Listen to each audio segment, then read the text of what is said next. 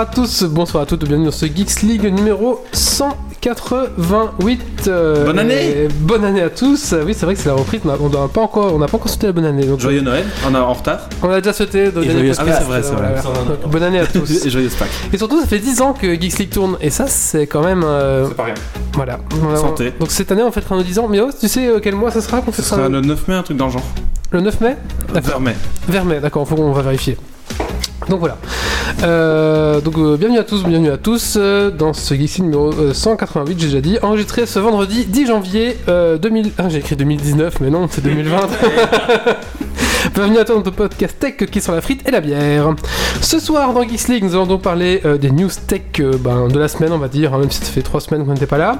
La rubrique de l'invité où nous recevons ce soir Girl.game, qui est une youtubeuse qui parle de jeux de société. Est-ce que c'est bien résumé? C'est très bien, ouais, c'est pas mal. Super.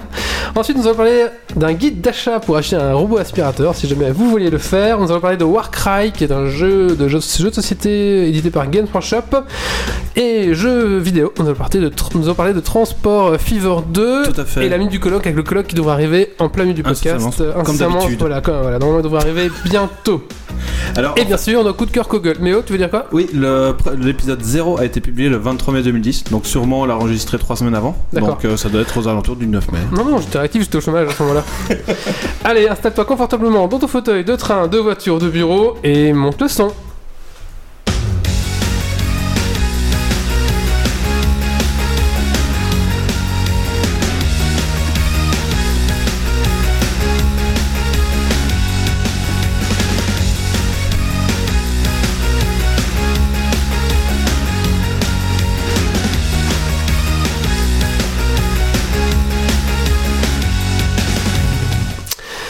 Allez, bonsoir à tous, bonsoir à toutes. Alors, sur la chatroom, on nous demande les bonnes résolutions de Geeks League. Euh, Je sais pas trop. Ah, si, Comment c'est l'heure Euh, comment ça on, ça, on l'a fait toute l'année quand même, euh, 2019. C'est, euh, Cette année, on va essayer de, de booster le Discord. Ouais, c'est Voilà. un petit peu de.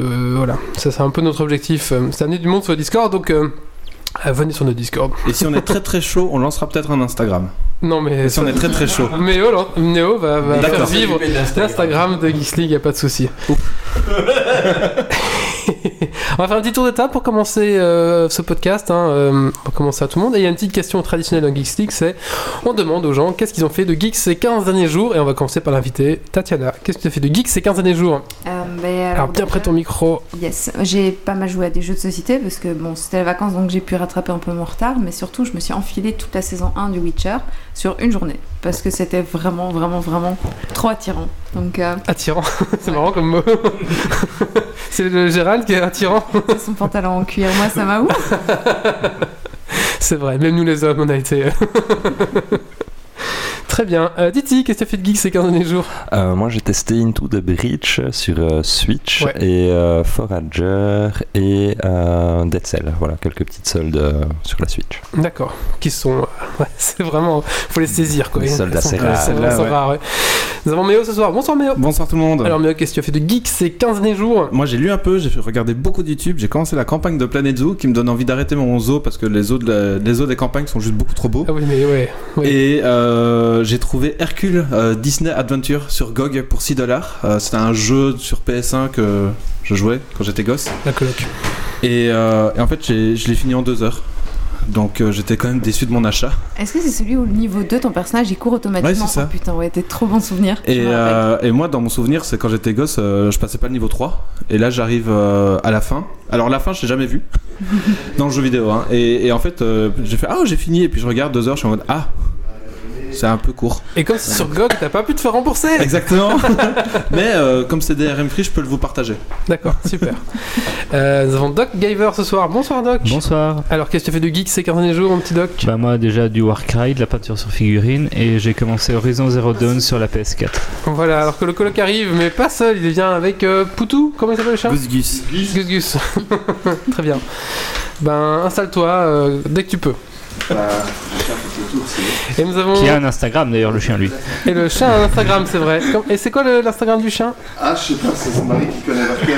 Ça doit être. C'est euh, la je sais pas quoi. Elle va te tuer. Et euh, nous, en- nous sommes ce soir donc chez Grumpy qui nous accueille chez lui. Bonsoir Grumpy. Bonsoir, bonsoir. Alors C'est pas Grumpy. Gus Gus Beagles, un truc comme ça Ouais, c'est ça, Bix, ouais, je trouve ça, ouais. Qu'est-ce que tu as fait de geek ces 15 derniers jours, mon petit Euh, Grumpy? beaucoup de jeux de rôle et un peu de programmation aussi parce que euh, dimanche j'ai un codeur de jeu donc euh, voilà. D'accord, très bien. Un codeur de jeu, donc c'est sympa ça. Ok, Celui de Jean Blou est très bien, faut tous venir. d'accord. bon bah, le colloque, on te reprendra dès que tu peux, hein, ça va. je- il va sniffer partout, puis après c'est Ça va. Il y a des bières au frigo, installe-toi, fais comme chez toi, voilà. Mais non, il va vider le frigo, arrête Ah oui, c'est vrai. pas grave. Non, c'est pas grave, il y a des bières de Ah Noël c'est- dégueu. C'est c'est pour ça qu'on l'invite, c'est pour ça qu'on l'invite, c'est vrai. Allez, je vous propose qu'on se lance directement euh, dans le vif du sujet. On va parler donc, euh, bah, il y a News Tech de la semaine. Alors, c'est parti, News Tech de la semaine. Non, mais j'ai pété ce truc. voilà, c'est parti. News Tech de la semaine.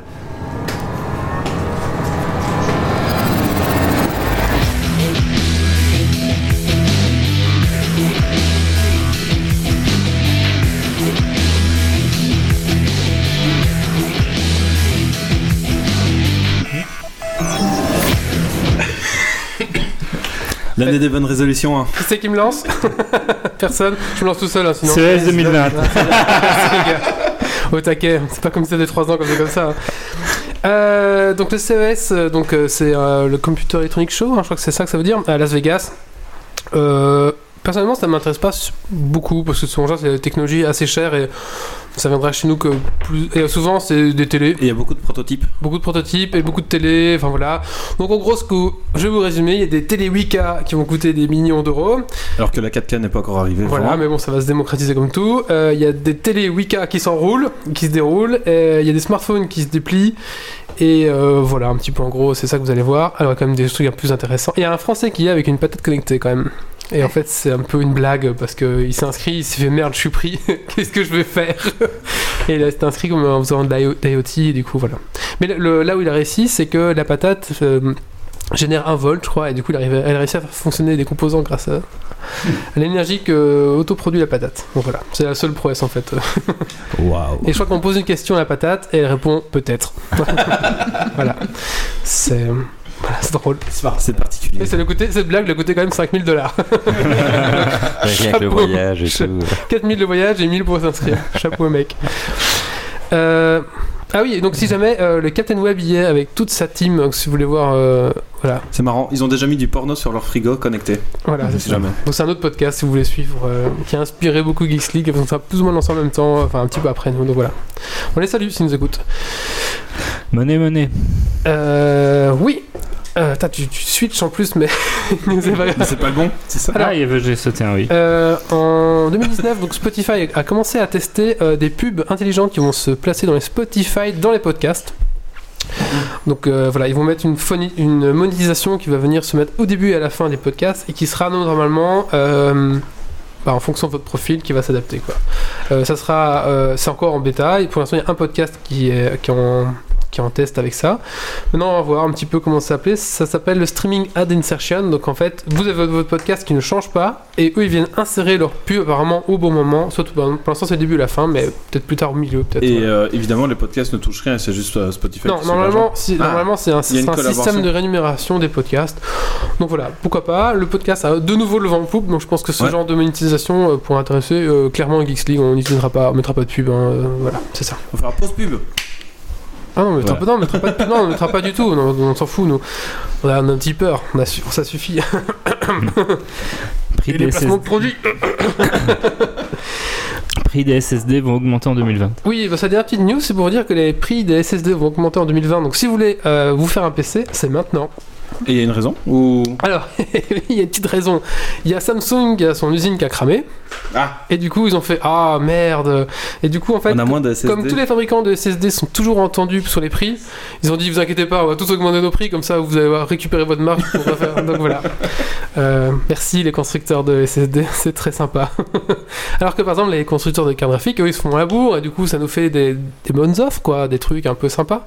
AMD Les euh, cartes graphiques, ça a surtout diminué parce qu'ils ont arrêté de, de miner avec. aussi. Aussi, Oui. mais veux dire, il y, a il y a une course un petit peu à celui qui le fait la meilleure, le moins cher, C'est le comme milieu A- de gamme. AMD Intel aussi. quoi. euh, AMD et Intel aussi qui Voilà, sont y a la concurrence. bourre. euh, Alors ouais, que là, ils sont tous mis d'accord Ouais. et, et voilà, et broquettes, du coup, maintenant, euh, voilà. Il y a aussi les mêmes bazars avec la RAM, hein, si jamais vous posez la question.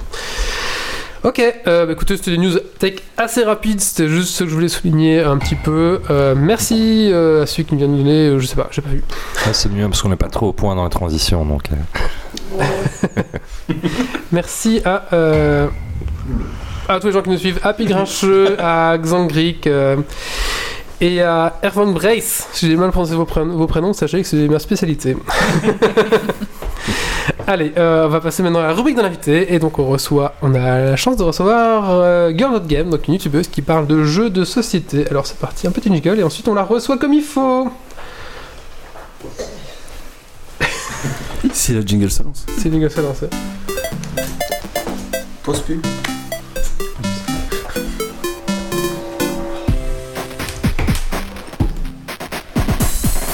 Pour info, j'ai j'ai mis à jour hier Stream Deck, j'aurais pas vu.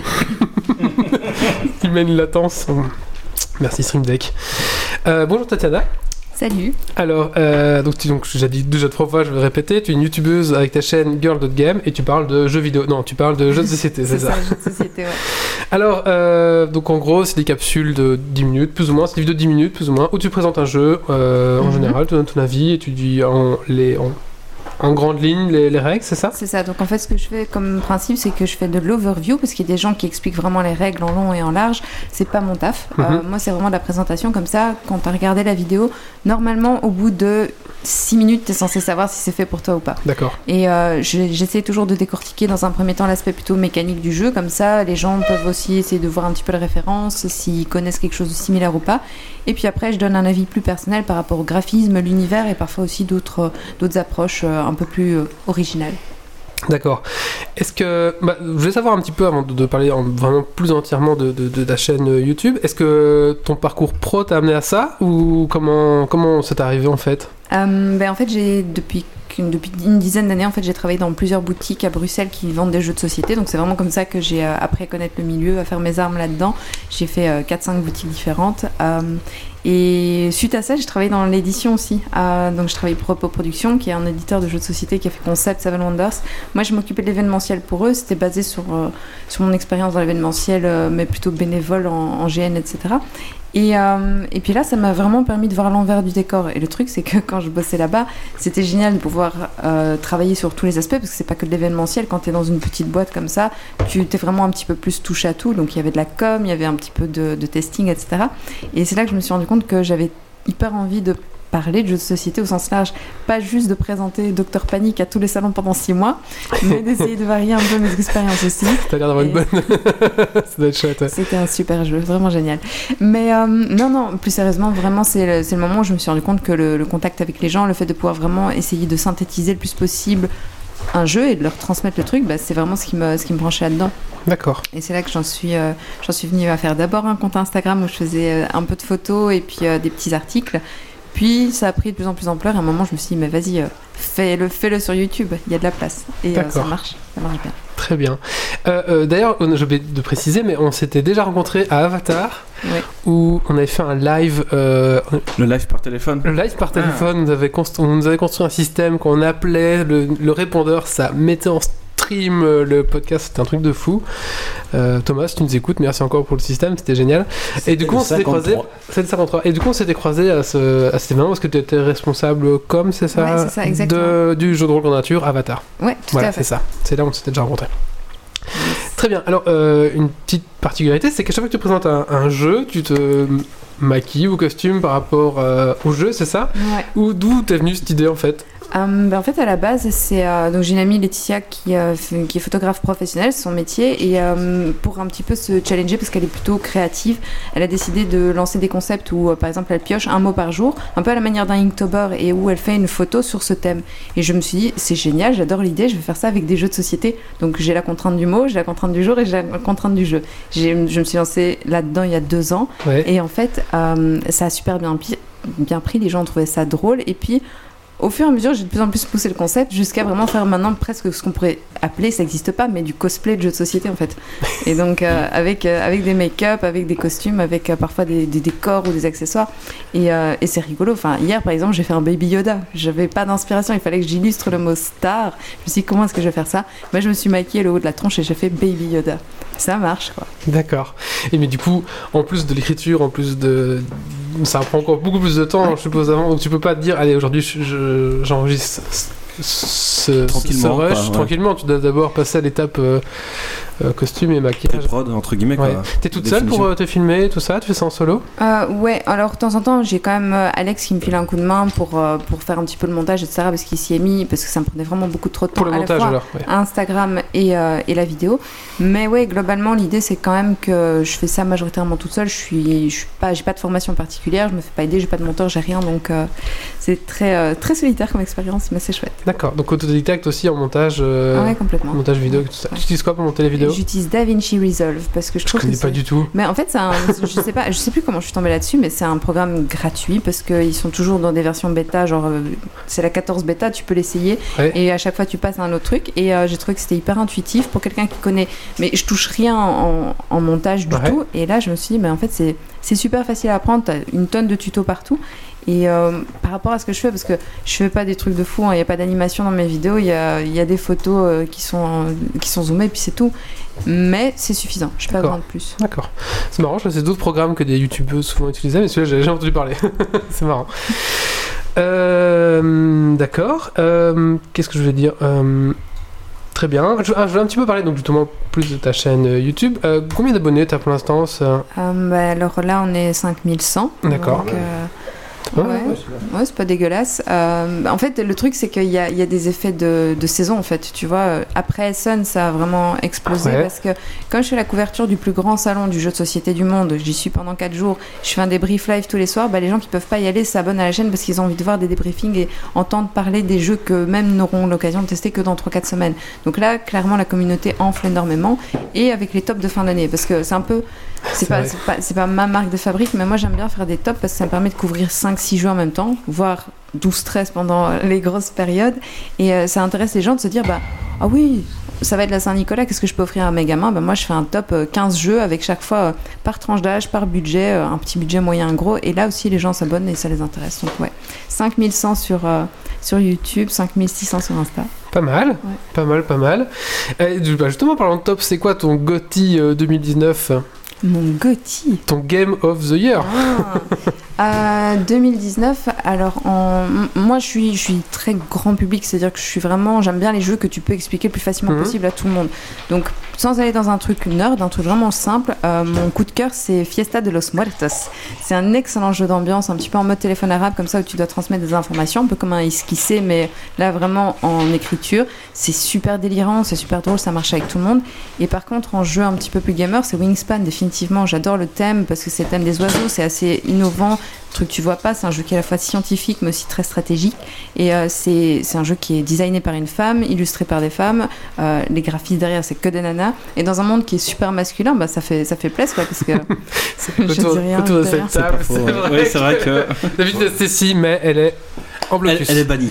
Elle est bannie d'ailleurs. Si elle se connecte ce soir, on la bannit. hein. C'est la fait, c'est déjà C'est fait. déjà fait. C'est pas Excellent. bien joué. Et tu dis Stacy. non Grumpy mais a des cheveux longs quand même. de quoi? Grumpy a des cheveux longs C'est vrai, Grumpy a des cheveux longs. Ouais. Toi, une- toi aussi, t'as des cheveux longs. Ouais, il faut que j'aille coiffer ça. Alors, et justement, ton attente 2020.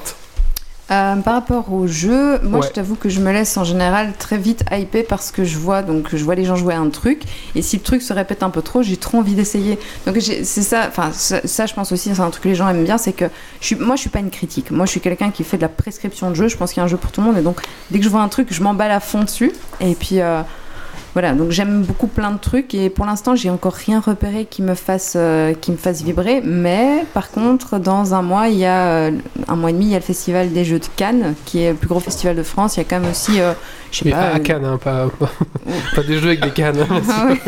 Pardon. Non, non, à Cannes. Mais, euh, et donc là aussi, il y, a, il y a plusieurs milliers de personnes, donc c'est un tout- très très gros truc. Et euh, je suis curieuse de voir ce qui va, ce qui va un peu Ce émerger qui ce moment-là. sortir. Et euh, donc, j'ai vu que tu présentais beaucoup de jeux.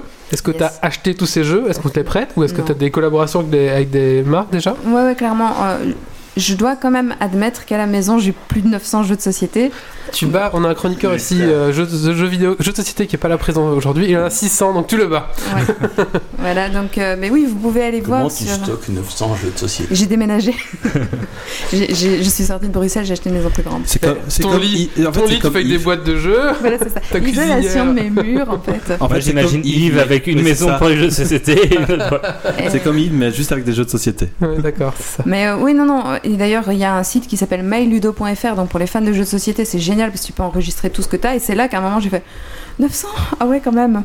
Bon, c'est beaucoup. C'est vrai, j'admets. Mais non, effectivement, depuis euh, un an que la chaîne commence à prendre un petit peu d'ampleur, les éditeurs spontanément t'envoient leurs trucs. Donc il y en a qui, où tu es sur leur listing et tu reçois toutes leurs nouveautés. Mhm. Ça, c'est le système que j'aime le moins parce que du coup, même si t'aimes pas le jeu, il est chez toi, tu peux pas le renvoyer. Ça te coûterait plus cher de le renvoyer Ouais. que de le laisser dormir sur ton étagère. Donc je chronique pas tout ce que je reçois.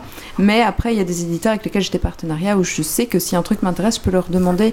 Et ils l'envoient de bon cœur parce que pour eux, c'est plus facile à placer. Euh, c'est entre guillemets une pub parce que ben, si tu le mets dans un journal généraliste, les gens qui vont regarder la pub vont pas forcément l'acheter. Par contre, si tu l'envoies à un youtubeur spécialisé en jeux de société, il y a beaucoup plus de chances que les gens Ça qui touche. regardent. Et que les gens regardent cette vidéo, bah, forcément, ça les touche plus, quoi. Exact, ils Ouais. sont investis, donc s'ils ont cliqué, ils ont vu le titre, ils savent de quoi ça parle, ils ont envie d'en savoir plus, donc ça, a plus de sens. en ouais, fait. ça va toucher leur public, quoi, directement. Ouais. C'est ça. Ouais. Justement, ton public, euh, t'as vraiment des gros accros de société ou ou t'as un mix un petit peu, tu sais pas? Enfin, tu sais voir un peu les stats, euh, plus des, hommes, des femmes. Ouais, donc j'ai des statistiques. euh, c'est majoritairement un public masculin qui Mhm. a plus ou moins entre 35 et 45 ans. Donc ça c'est vraiment, ça c'est le, le noyau dur de, de la communauté, que ce soit sur Instagram ou sur euh, YouTube.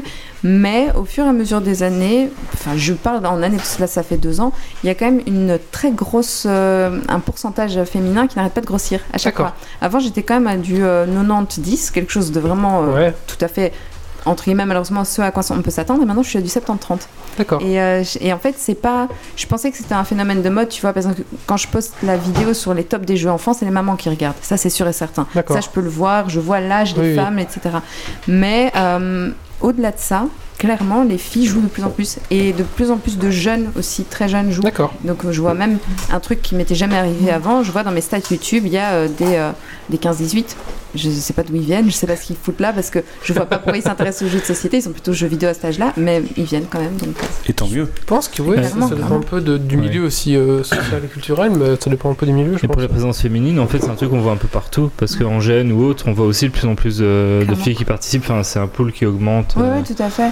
Et en donc fait, ça paraît euh, cohérent que dans le jeu de société, tu remarques. euh, Sauf à Warhammer, je peux vous dire que euh, Ouais, bon, font un des peu- ex- la folie. c'est- ouais. Non, c'est- mais c'est vrai que tu, tu quand même une ouverture à un public peut-être un petit peu moins, euh, moins nerd, mais pas du tout dans un sens péjoratif, mais ça devient plus mainstream en fait le fait d'être geek, bizarrement. Ouais. Et donc, euh, du Ouais. coup, ben oui, effectivement, les filles elles sont beaucoup plus acceptées, Euh, elles ont moins peur aussi de spontanément venir s'intéresser à ce genre de, de loisirs, donc. euh, c'est chouette.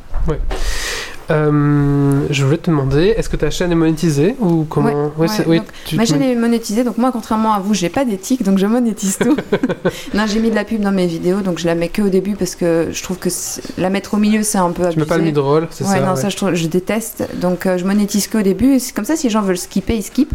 Mais après, je le dis de temps en temps, si vous voulez que je gagne au moins un centime sur votre vue, laissez passer la pub, faites-vous un café, n'importe. Je monétise parce que euh, mon idée à terme serait quand même un jour, si c'est possible, j'aimerais bien être autosuffisante, pouvoir faire que ça. C'est vraiment, je pense que c'est le rêve de plein de gens aussi de ce qu'ils Mhm. font sur YouTube. Euh, parce que euh, c'est pas une question de devenir riche, c'est une question de me dire que j'aurai tout le temps que je veux pour me consacrer que à ça en fait. Mhm. Et euh, du coup, euh, avoir un contenu de meilleure qualité, un truc un peu plus passionnant, plus investi, etc. Parce que là, je dois avouer quand même que je dors très peu, je suis très fatiguée, parce que j'ai un vrai travail de la vraie vie qui me prend quand même 38 heures semaine comme tout le monde. En plus, je fais des photos, en plus, je fais des vidéos. Et en plus, je participe à des podcasts. c'est vrai. Ça, ça va être notre faute, ça y est. Et est-ce que tu fais des placements de produits? Non. Est-ce que des, des- des sociétés te payent en disant parle de notre jeu et euh, Non, ça jamais. Euh, J'ai j'ai déjà envisagé de Là, faire. on a moins d'éthique, nous. non, c'est pas vrai. Non, non, en, en fait, on, m'a- on me l'a déjà proposé, tu vois, les conneries habituelles, genre on sort euh, des, luni- des lunettes à lumière bleue, on sort une montre, on sort. Ah oui. Et alors je dis, bah, ça jamais, parce que du coup, ça parle pas du tout à ma communauté. Mhm. Mais par contre, en jeu de société, on m'a jamais proposé de me payer pour que je parle d'un jeu. Mais c'est pas un truc qui me choquerait dans la mesure où, pour moi, c'est euh, du travail journalistique avant tout. C'est-à-dire qu'on n'achète pas ma critique, parce que, comme je le dis toujours, je fais pas de la critique, je fais de la présentation. Et donc, euh, je donne un avis personnel ou euh, simplement une bête présentation. C'est pas la même chose, mais je voyais ça plutôt sous une forme. bah, ouais, clairement annoncer le fait que cette vidéo elle a été commandée et donc euh, du coup j'en parle et je vous la présente parce qu'elle a été commandée et comme je travaille en boutique et que mon métier c'est d'être payé pour raconter des jeux il n'y a pas de différence en fait par rapport à ce que je ferais sur euh, YouTube ou dans la vraie vie Là, ton vrai boulot, c'est travailler dans une boutique de jeux de société exactement Ok. fait. D'accord, oui, donc c'est raccord en final. Mais Mm. tu sors jamais du jeu de société, du coup, tu rentres, jamais. tu dis je travaille jeu de société, je, tu rentres. je- respire jeu de société je bouffe jeu de société Mais est-ce que du coup, il y a des gens qui viennent à la boutique dans laquelle tu travailles parce que c'est toi qui travailles là? Parce qu'ils t'ont vu sur YouTube, c'est ça? Alors, euh, au début, donc c'est arrivé peut-être une ou deux fois des gens qui effectivement se sont rendus compte euh, que, que je bossais à tel endroit et qui ont préféré venir chez moi que venir dans d'autres boutiques. Parce qu'ils ils me connaissent vaguement, tu vois, le, le milieu jeu est quand même très très petit. Donc ils se disent, ah bah oui, elle a l'air sympa, je vais aller chez elle me faire conseiller.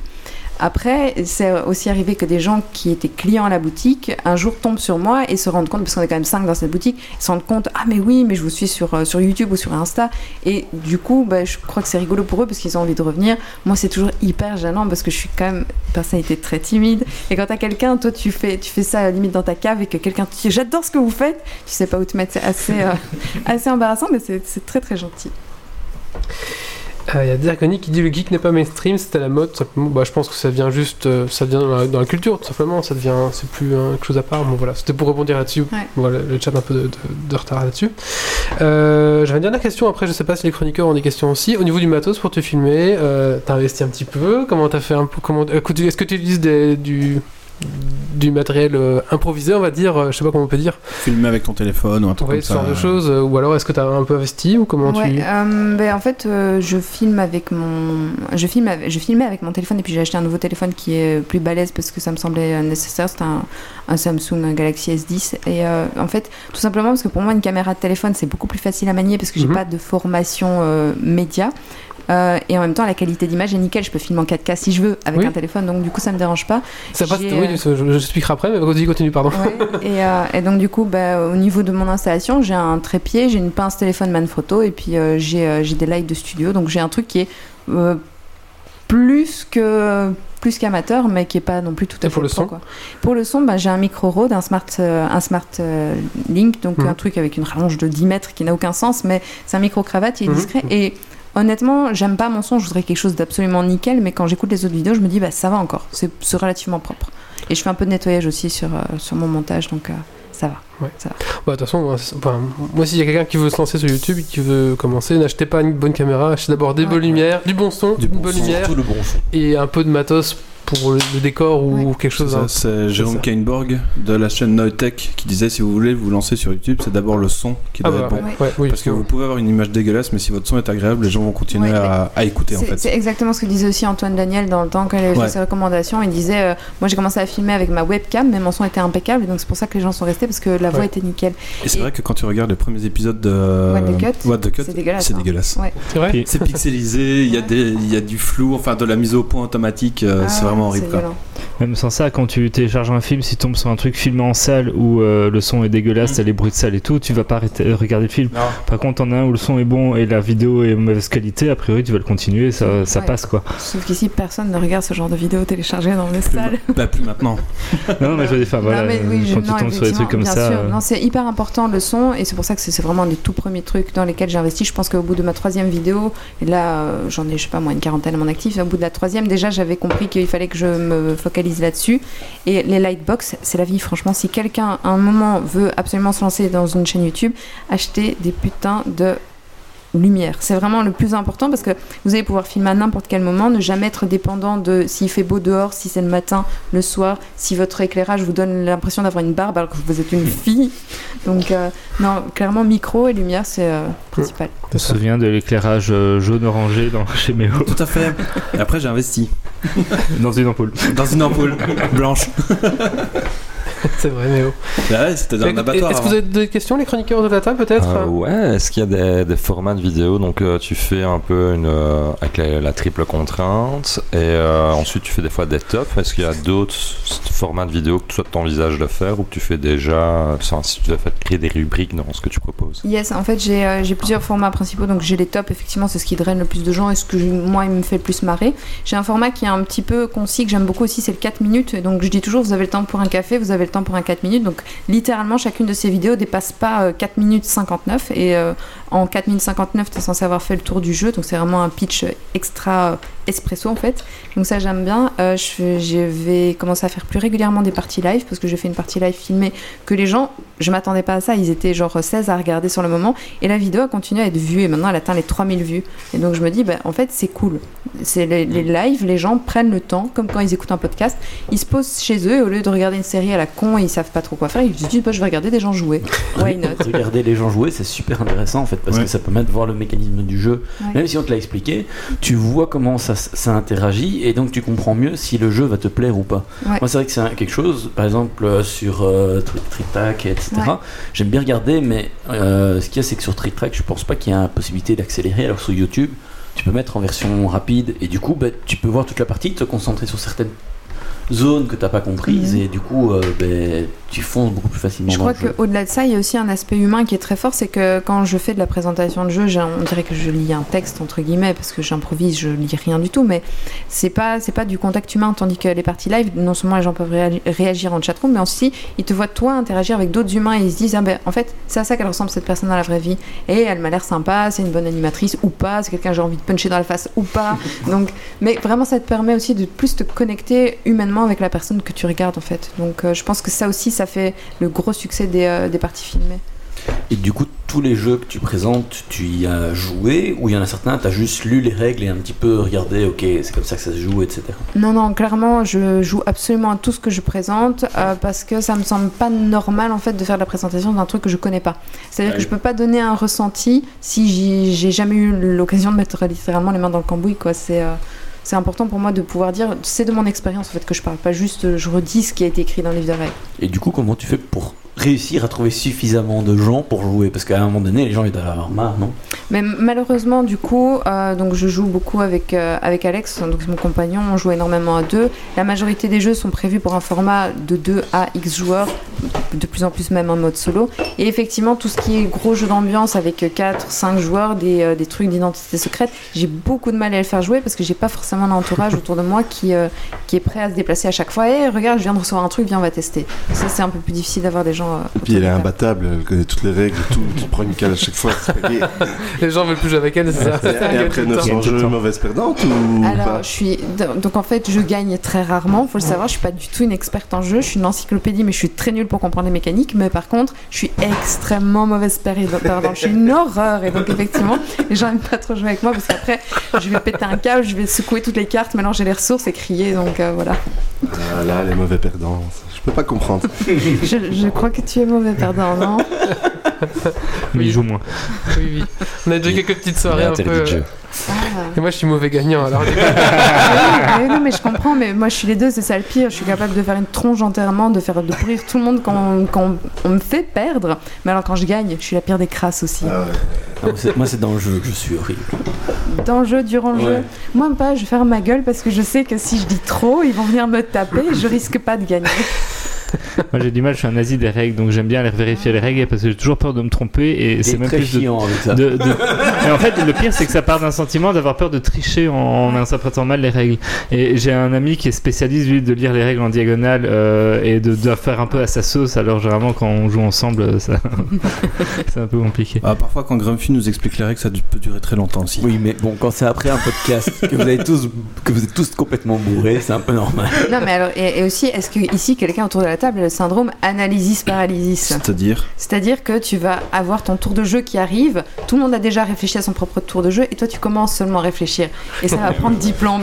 Et les autres sont en train de s'impatienter, ils disent mais, mais putain, mais t'avais tout un, tar- un- tout un tour de table, comment ça se fait que. Et toi tu es encore en train de réfléchir et de réfléchir. Je déteste ce genre de joueur. Ouais, bah oui. Faut les sortir par la fenêtre. Est-ce que vous avez d'autres Oui, questions du coup, Up avec euh, plus de 900 jeux comme ça, tu te concentres surtout sur les sorties magasins ou tu vas aussi chercher dans les Kickstarter et ce genre de choses Euh, alors les Kickstarter, j'ai essayé d'un peu suivre. Le truc, c'est que je trouve qu'il y a d'autres euh, chaînes YouTube qui font ça bien mieux que moi, et euh, j'en viens même au point où maintenant, quand on me contacte pour un Kickstarter, je refuse, parce que évidemment, on m'a déjà contacté plein de fois. Euh, donc je, je, moi-même, je Kickstart plus rien du tout, parce que j'ai mis trop de thunes là-dedans pour des jeux qui finalement vont sortir une fois de mon étagère, et ça n'a pas d'intérêt. Parce qu'en fait, pour moi, Kickstarter fait sa vie au moment où ils font leur Kickstarter. Au moment où le jeu sort, il est déjà mort. Sauf exception, tu vois. Oui. Mais euh, et c'est triste, c'est triste. Donc j'ai tendance à plutôt favoriser des éditions en boutique, ne serait-ce que parce que Kickstarter, tant mieux pour eux, mais ils font que ce entre guillemets que ce court-circuité parce qu'ils seront jamais en boutique et ils tournent en circuit fermé. Donc c'est à dire qu'ils ne parlent que Oh, aux geeks. pas pour les tous. geeks. Par exemple, Zombicide. Oui, oui, Ouais, c'est mais une exception. oui, oui, c'est vrai. C'est une c'est- exception. Euh, tu Ouais. regardes aujourd'hui, la grande majorité des projets qui Oui, sont portés fait. sur Kickstarter, c'est de l'auto-édition, des gens qui refusent de passer par le circuit normal. Je respecte, mais moi, je suis une vendeuse de jeux, c'est mon métier. Je me vois mal commencer En à faire la promotion d'un truc, sachant qu'il sera jamais en boutique. C'est vrai Ouais. qu'on avait reçu les mecs de, qui avaient fait Time Master, Time ouais. Je connais. Et est-ce que, est-ce que ça se vend encore en boutique Je crois pas. non, Mais il a, il a, il a Il s'est eu. vendu un peu en un- Un peu ouais, un peu, mais il a eu un mauvais succès. Et, Et la, la- à la base, il y avait des extensions qui Des étaient extensions qui étaient prévues prévues. et c'est jamais Ouais, sorti. ce qui s'est passé, je pense, avec Time Master, c'est que ouais, il y, a- il y a eu des, des problèmes d'édition et des problèmes en interne, et aussi il y avait le problème que c'était des gens qui n'étaient pas connus à l'époque et qui ont fait un jeu qui était très cher pour ce que c'était. C'est un jeu de cartes quand même. Il faut Mhm. juste se rendre compte que c'est un jeu de cartes qui coûtait 30 balles. Et il y a 10 ans, quand le truc est sorti, enfin 8 ans, je pense. 30 euros pour un jeu de cartes, personne ne voulait le mettre. Aujourd'hui, clairement, enfin, tu vois des boîtes, tu, tu vois des boîtes genre Cthulhu, Cthulhu May- euh, Dead May Die, le truc qui coûte 150 boules avec Ouais. des statues gigantesques qui coûtent 400. Les gens sont prêts à le mettre parce que, contrairement, enfin, comme c'est Ça a évolué quoi. c'est plus accepté en fait de mettre beaucoup d'argent dans les jeux euh, dans- et d'ailleurs dans tous les produits dérivés de manière générale. Donc, mais à l'époque c'était difficile, c'était vraiment difficile. Donc euh, voilà, le jeu en soi était quand même assez intéressant. Moi je me rappelle, je trouvais qu'il était pas vraiment mal. beaucoup. On a des versions dédicacées d'ailleurs. on va parler de- Ouais, tout à fait. Euh, moi j'ai une autre question, c'est avec 900 jeux, est-ce qu'il y en a que tu arrives à rejouer régulièrement ou alors euh, c'est c'est vraiment euh, tu fais plus de nouveautés que rejouer Euh, malheureusement, j'aimerais bien pouvoir rejouer à des jeux, mais j'ai tendance à effectivement me focaliser sur les nouveautés. Il y a que des trucs un peu narratifs parce que c'est un principe de jeu que j'adore. Donc tous les trucs à histoire comme Histoire de peluche, Seigneur des Anneaux, Descent, etc. C'est les seuls jeux où je vais vraiment rincer la campagne. Mais voilà, je joue pas autant que je voudrais aux jeux que j'ai déjà. Gloomhaven, qui est sorti dernièrement en français. Ouais, alors Gloomhaven, j'ai acheté la version anglaise il y a un an et j'ai littéralement fait trois parties, dont deux qui sont deux fois la première parce que je les ai filmées, ça a planté, j'ai perdu 5 heures de vidéo, c'est l'horreur. Mais au moins, toi, t'as débunché toutes tes cartes. Oui, c'est vrai. Moi, c'est dans mon armoire. Mais oui, mais, c'est pas a- encore débunché. mais en fait, on a tous de plus en plus ce syndrome, c'est le syndrome collectionneur plus que Mhm. joueur. Et euh, clairement, moi j'ai cette maladie, c'est pour ça que je kickstart plus rien du tout parce que je sais que je me fais du mal quoi. Donc, euh, Histoire de peluche, j'ai hâte de m'y mettre, mais j'ai dit que je peignais la boîte avant de m'y mettre, histoire de profiter des figurines peintes, Ouais. et il faut que j'avance. elles, sont, elles sont très belles. Elles sont très chouettes. Ouais, moi, c'était Simon Gueule quand j'achète des, des jeux parce qu'on a déjà plus de place. On a racheté une armoire pour ranger, on a, elle est déjà complète. Donc, Ouais. euh, bon. Tant que j'ai pas reçu mon prochain crowdfunding, je ne fais plus rien. Star Citizen. Parce que justement, le, le marché euh, est pas en train, enfin pas saturé, mais il y a tellement qu'on sait plus où mettre de la, où, où regarder. Mais en fait, le truc, c'est que je, je, je l'entends, hein, parce que moi, je suis pas mal les médias sur, euh, sur la, question très spécialisée comme Ludovox et Trick Track. Et euh, oui, bien sûr, quand on parle d'une bulle, on parle d'une bulle comme la bulle de la BD qu'il y a eu il y a quelques années, en disant le truc est en expansion, c'est pas normal qu'à un moment ça s'effondre pas sur soi-même. Et alors, tout le monde est persuadé que ça va finir par collapser et, et- tomber, et qu'à un moment les gens vont s'en désintéresser, qu'il y a trop d'argent dedans, que Asmodée, c'est pas normal que ça vaille un milliard de dollars, et pourquoi pas. Et le truc, c'est que effectivement, la surproduction fait que c'est difficile de se distinguer. Et je pense que c'est pour ça que de plus en plus d'éditeurs, bien que c'est des gens qui sont plus traditionnels et ils ont moins un contact média que, euh, je sais pas moi, le monde de la beauté ou des voitures ou de la technologie, malgré tout, ils se tournent vers les influenceurs. Parce que, tout simplement, je le redis, et c'est pas du tout pour, me, pour mettre de l'eau à mon moulin, j'en- ai rien à battre, mais les gens sont beaucoup plus enclins à écouter une personne qui a l'air d'être une vraie personne parler d'un jeu de société que de lire un article à compte qui a été posté dans Télémoustique ou dans, euh, qui a été payé pour être mis au Ciné Télé Revue. Donc, ils utilisent ce canal parce qu'en fait, malgré des communautés, alors la mienne elle est petite, hein, 5000 c'est pas énorme, il y a des gens qui ont 100 000 ou 200 000 followers, mais Ils se disent ah mais si machin en a parlé, euh, ça m'avait l'air intéressant. Et moi je l'ai vu à Noël super fort, c'est que comme je travaille en boutique, je voyais les gens sur leur smartphone, ils étaient littéralement en train de regarder une vidéo du jeu qu'ils avaient dans la main. Et quand moi je venais physiquement en tant que vendeuse leur demander est-ce que je peux vous aider? Si vous voulez, je le connais, je vous l'explique, les gens me disaient non non ça va et ils replongeaient dans leur vidéo. Mais c'est moi qui ai fait la vidéo. Un jour ça va arriver, un jour ça va arriver, mais euh, non mais clairement c'est hyper bizarre comme phénomène, c'est que ils te font plus confiance à toi parce qu'ils te voient comme un vendeur, donc c'est forcément que tu essayes de leur refourguer de la merde. Par contre le gars derrière sa caméra, lui il est 100% sincère. Tu vois, c'est vraiment, c'est vraiment drôle. C'est vrai que Bah, moi j'ai alors toujours que- le doute que le vendeur va Alors- pas à un moment donné essayer d'écouler un stock. Ouais, justement, euh, je trouve que. Enfin, enfin, je suis d'accord avec toi. pas dans le milieu du jeu vidéo, du jeu de société en particulier, mais il y a d'autres milieux. Enfin, tu vas à la Fnac ou quoi, t'écoutes jamais le vendeur. Tu Oui, sais mais très bien qu'ils vont te refourguer un stock. aussi, Oui, mais donc oh, je peux comprendre que les gens ont, cette, euh, ont un peu cette réaction qui percole euh, dans d'autres Mhm. dans d'autres moments. Je suis pas tout à fait d'accord là-dessus, peut-être pour le jeu de société encore, mais pour plein d'autres milieux sur internet, genre l'high-tech, Mhm. il y a de plus en plus d'influenceurs, euh, beaucoup influencés par la marque, et au final, je- quand je regarde un Ouais. influenceur, je me dis, mais à, à quel niveau Ah, À quel Combien niveau est-ce il qu'il a été payé quoi Combien est-ce qu'il a été payé Est-ce qu'il a reçu, s'il a reçu l'appareil gratuitement C'est l'influenceuse. Et à quel niveau euh, C'est honnête. Est-ce que je me dis, est-ce qu'il est sympa avec la marque ou avec Ouais. l'objet Parce que s'il est méchant, il, va plus jamais rien recevoir de la marque. Enfin, je sais pas. Ce qu'il y a, c'est que dans, enfin, dans ce domaine-là, c'est très particulier parce que nous, quand on parle de jeu, on peut dire ce qu'on veut. Les gens, ils ont accès à la règle du jeu en PDF sur Internet quasi la totalité du temps. Donc, ils ont qu'à lire la règle s'ils ne croient pas et s'ils pensent que c'est oui, la merde. vrai. Et tu vois, c'est comme c'est entre guillemets de la critique d'art ou d'objets lu- ludiques culturels, euh, c'est très personnel. Donc euh, moi, je peux pas dire le jeu est super beau alors qu'il est hideux. Les gens voient les photos et ils savent que c'est de la merde et si c'est de la merde, donc ils me croiront pas. Je peux pas mentir là-dessus. Je peux pas dire les mécaniques sont vraiment ultra géniales et ultra originales alors qu'ils sont capables de lire la règle. Ils vont faire mais en fait c'est une ressucée du memory. Tu te fous de ma gueule là. Comme est-ce que les gens lisent encore vraiment les règles? Parce que j'ai l'impression qu'il y a des gens, ils vont aller regarder sur internet comment ça joue et jamais lui ouvrir le bouquin de règles. Oh, parfois. si, non, quand même. Pas tous, mais il y en a parfois où tu te demandes quand même. Moi, souvent, ce que je fais, c'est que je regarde une vidéo qui récapitule les règles ou quoi. Et après, je lis les règles. Comme Ouais. ça, j'ai déjà. oui, une à la base et... Et ça permet de lire plus rapidement et plus facilement les règles aussi. Exactement ce que je fais aussi. Moi, je regarde les Ludo Chrono, donc sur Ludovox, c'est des formats de 4-5 minutes où on te- on t'explique en gros les règles. Et au moins, quand je lis le livre de règles, parce que j'ai pas un esprit logique du tout, et ben là, je sais au moins de quoi ça parle, je vois le matériel, je sais ce que ça veut dire, donc c'est plus facile. Ou les mauvais perdants, ils les lisent avant la partie, pendant la partie. Et après. Et après. En disant, ah, j'ai gagné parce qu'au final, euh, regarde là. Regarde le point 5, alinéa 3. euh, Bah, merci beaucoup. En raison. tout, en tout cas. Euh, Il y a euh, une question dans la oui, chatroom. Oui, oui, oui, vas-y. Euh, alors, est-ce que ça lui arrive de dire à un client que le jeu est mauvais? Ah oui, ouais, ça m'est déjà arrivé. Avant, je le faisais pas parce que j'ai tendance à penser que dans la quasi-totalité des cas, quand un éditeur publie un jeu de société, il a travaillé, il a fait ça avec amour, avec passion, avec dédication, etc. Et donc, dire un jeu est mauvais, c'est c'est pas que c'est méchant en fait, c'est que c'est faux parce que n'importe qui peut trouver du plaisir avec ce jeu. C'est comme les livres en fait. Il y a très rarement des mauvais livres. Il y a des mauvais écrivains, mais il n'y a pas de mauvais livres. Chacun, du moment qu'il lit un livre, va, va s'éclater avec, c'est que le livre est bon. Mais récemment, j'ai commencé à me rendre compte qu'en fait, euh, les, clients avaient tendance aussi à avoir besoin d'entendre ton avis personnel et t'entendre dire écoutez, ça, c'est pas original, ça va pas vous convenir, c'est pas fait pour vous, euh, ce sera pas bien parce que, parce que, parce que. Et donc, il y a parfois des jeux de merde. Le blanc manger coco, pour moi, c'est la daube absolue et je le dirai toujours parce que les gens rigolent avec ça parce qu'il y a des blagues de cul et qu'il y a des blagues racistes. Voilà, super, on a, on a tous 30 ans. Enfin, je veux dire, on peut jouer à des- d'autres trucs un peu plus marrants. Donc, ça, j'hésite pas à dire que je déteste. Ça empêchera jamais les gens de l'acheter. Ça empêchera pas le jeu d'être la première vente. C'est quand même France. limite limite aussi. euh, C'est le même jeu. c'est le même principe quoi. Non seulement c'est du plagiat. Mais, mais c'est marrant, tu te réunis autour de, avec euh, des potes, autour, avec des bières et tu c'est que pour rigoles moi, sur ça. plus Mais pour du, enfin, c'est du du apéro, quoi. mainstream. Voilà, Mais moi ça j'ai- dérange pas que ce soit c'est apéro. c'est plus mainstream, alors que si tu es plus passionné du jeu, tu vas peut-être vouloir plus chercher des mécaniques plus Oui, complexes. Non, ça n'a rien à voir. Moi, je peux Et- m'éclater avec un Time's Up, par exemple, qui est pour moi un jeu basique, quoi. C'est Chapi Mhm. Chapeau. Et le truc, il a, il a 20 ans. Non, allez, il a 15 ans, Time's Up. Et c'est un jeu d'apéro, c'est un jeu d'ambiance. J'adore les jeux d'ambiance. Mais euh, non, le blanc manger coco, moi, ce qui me dérange dedans et que je dis aux gens, c'est que les gens, ils ont rien inventé, ceux qui ont créé ce jeu-là, parce qu'en fait, ils ont pompé sur Cards Against Humanity. Donc, déjà, premièrement, c'est un plagiat.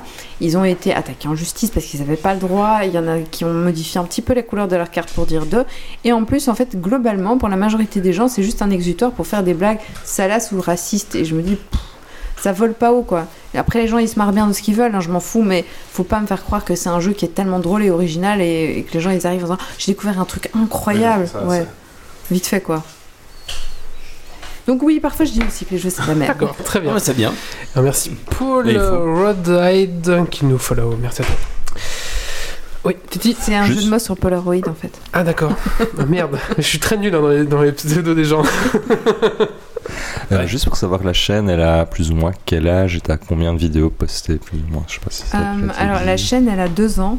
J'ai aucune idée du nombre de vidéos. Tout à l'heure j'ai dit 40 pour faire Ouais. semblant que je connaissais le chiffre, mais en fait je sais pas du tout. Je Tu peux la regarder regarder. si tu veux. Ouais, je veux bien s'il te plaît parce qu'en vrai, euh, je me suis. et le pire c'est qu'en arrivant, je me suis dit c'est peut-être une question qu'à un moment je devrais développer. Donc je ne sais pas. On aime bien qu'avoir quelques 68 vidéos, Ah yes. Voilà. Merci. Quand même. Ouais, c'est ça. On pose ce genre de questions, mais on a comme mérite, nous on numérode les épisodes, donc euh, et encore parfois on se trompe.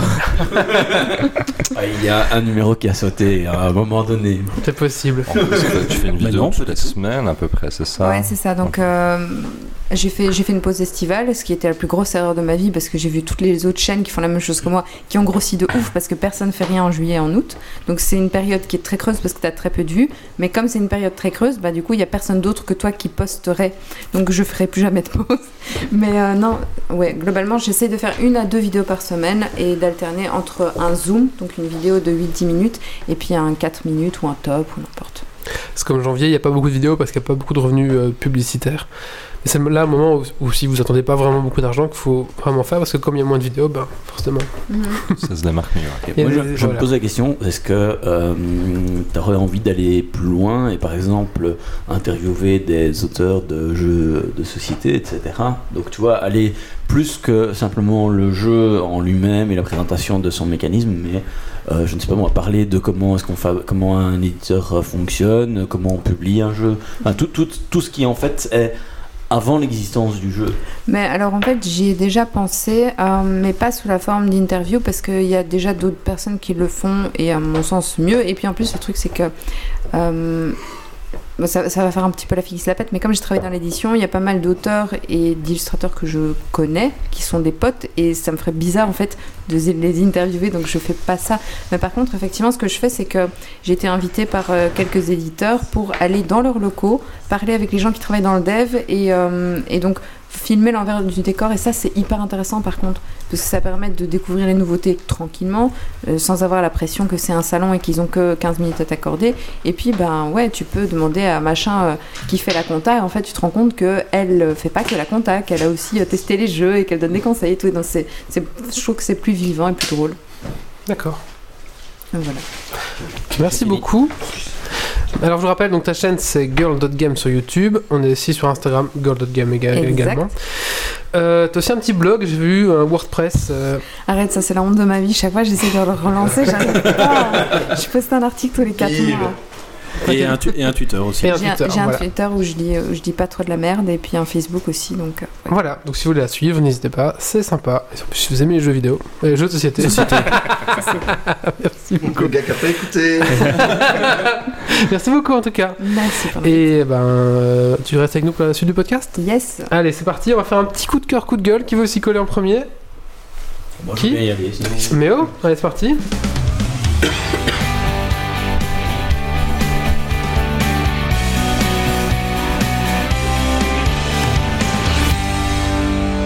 Alors moi, ce sera un coup de gueule sur les gens sur la route, parce que en ce moment en Belgique, il pleut, il fait dégueulasse, il drache, et les gens ils roulent comme des merdes. Euh, ils te collent au cul quand t'es à 120, et puis ils te dépassent, et puis 2 km plus loin, ils roulent juste à du 90 ou du 90 pour les Français.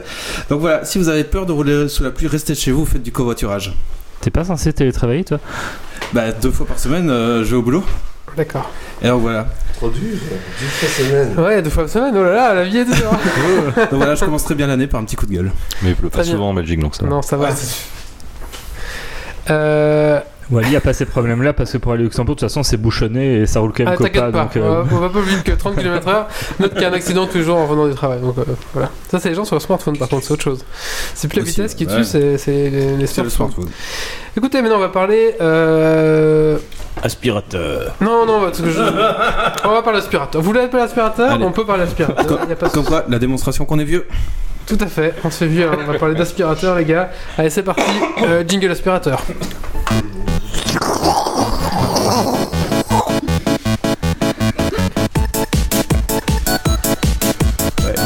on n'a pas de pognon donc faut bien faire le bruitage.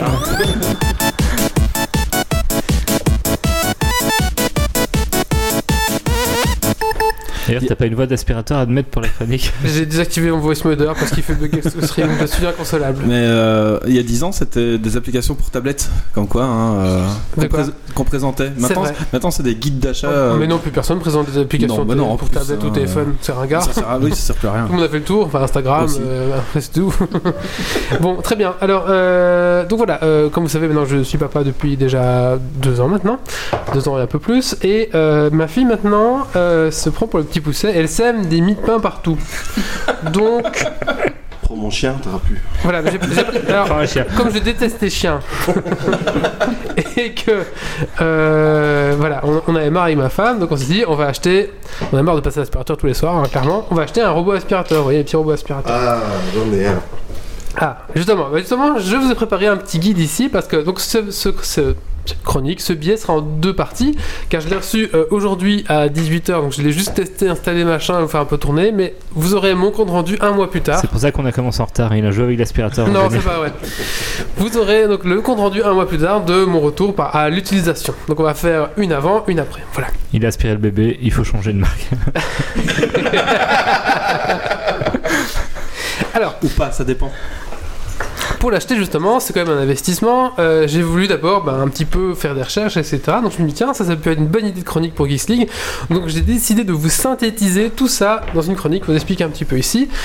Euh, alors c'est compliqué faire des recherches euh, ce genre de produit parce que justement, comme je disais, beaucoup d'influenceurs de youtubeurs, de machin, font des trucs, mais tu vois qu'en fait, ils l'ont reçu, ou tu vois dans d'autres vidéos, ils ont été sponsorisés, donc au final, tu dis, ok, mais là, tu me parles d'un produit, est-ce que vraiment t'es objectif?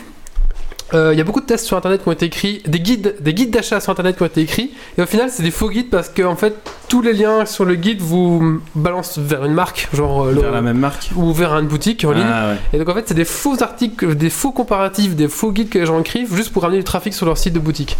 Et au final, je me dis, Ça, bah c'est ça c'est de la merde. Si Et c'est pour tous les électroménagers, c'est Ouais, infernal. C'est infernal et c'est bourré, bourré, bourré, bourré. Sur YouTube, c'est pareil. C'est dur de trouver un mec qui fait bien ça. Enfin, au moins, on est sûr qu'il intègre. Du coup, Et écoutez un- Geeks League, nous intègre. Un autre problème des électroménagers, c'est qu'en fait, ils changent tout le temps le modèle. Euh, le modèle, il fait pas un an, ils en ressortent un autre, et en fait, ils ont 10 modèles qui se ressemblent et qui sont avec juste un petit numéro de série qui est pas exactement le même. Vrai. Pour Mais parfois, d'une- d'un modèle à l'autre, t'as des grosses différences. Et en fait, c'est pas parce que le modèle machin A est bon que le B le sera aussi. Et c'est vraiment le compliqué. robot aspirateur, on mixe les deux tares, c'est-à-dire qu'on est light-tech et du ménager, et du coup, on a les deux, c'est- l'enfer. Grand chelem. Du coup, euh, j'ai essayé de un petit peu vous d'analyser ici. Pour moi, il y a. Oula, le colloque défonce tout. Pour moi, il y a six points importants que vous achetez un robot aspirateur pour un petit peu voir euh, ce que- vous voulez, un petit peu vous expliquer comment ça marche. Le capteur, la batterie, la fusion, euh, l'app qui va faire tourner le, le robot aspirateur, la marque et le prix. Parce que forcément, voilà.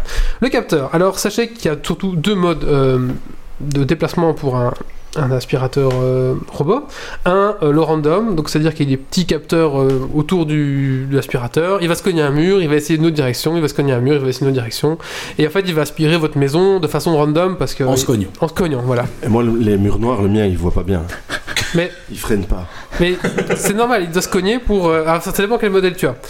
Euh, du coup, voilà, il va se déplacer alé- aléatoirement. Le problème, c'est qu'il est à 30 km/h, donc il fait des trous dans les murs à un moment. après le quand il y a nettoyage. un obstacle pas noir, il ralentit avant, tu vois. Ah, mais il y, a y a un capteur pour le voir alors. Les, les murs noirs, euh, il- le four par exemple, c'est bing. Et alors, quand c'est juste une patte de chaise, des fois il voit pas, mais quand c'est les plaintes blanches, il arrive, bim, et même alors il se tape et il longe. Ah. Mais le noir, c'est. Mais tu, tu- tu me diras quel modèle tu as. Et donc le problème, donc souvent il y a quand même un détecteur de vide pour pas qu'il aille se cracher dans l'escalier. Euh, et donc voilà, Putain, on parle d'aspirateur, les gars. un robot. Dans 3 ans, Wally dira qu'il a 900 aspirateurs chez lui. Et ça lui coûte une fortune en électricité. Attends l'espèce de fauteuil pour monter les escaliers dans quelques Ah oui, années. c'est le Stania, c'est ça Comment ça s'appelle ce truc Ouais, Stana, Stana, robot. Stana. D'ici là, ils auront mis une application pour le contrôler et Wally se sentira légitime d'en parler. Tout à fait. Et donc, et du coup, il y a des petits capteurs pour interdire des zones qu'on peut placer près d'une porte. Et du coup, quand ils vous arrivent, voilà, c'est un petit peu la façon dont on va diriger le robot. Mais le, le nettoyage va être aussi random puisqu'on n'est pas sûr qu'il est passé partout. Le deuxième mode, maintenant qui est sorti dans les nouveaux modèles, c'est il y a un petit laser au-dessus de la tourelle qui tourne comme un radar. Comme un sonar plutôt, et du coup qui va capter, qui va trianguler sa position avec euh, les murs et il va essayer de se, de- de se situer là-dessus, et donc il va pouvoir recréer euh, bah, Un, espace, un mapping, euh, 2D. un mapping 2D de même lui en 3D même pour voir un peu il va essayer de la 3D, il fait une triangulation quoi. Et du coup il va refaire une map 2D pour se situer quoi.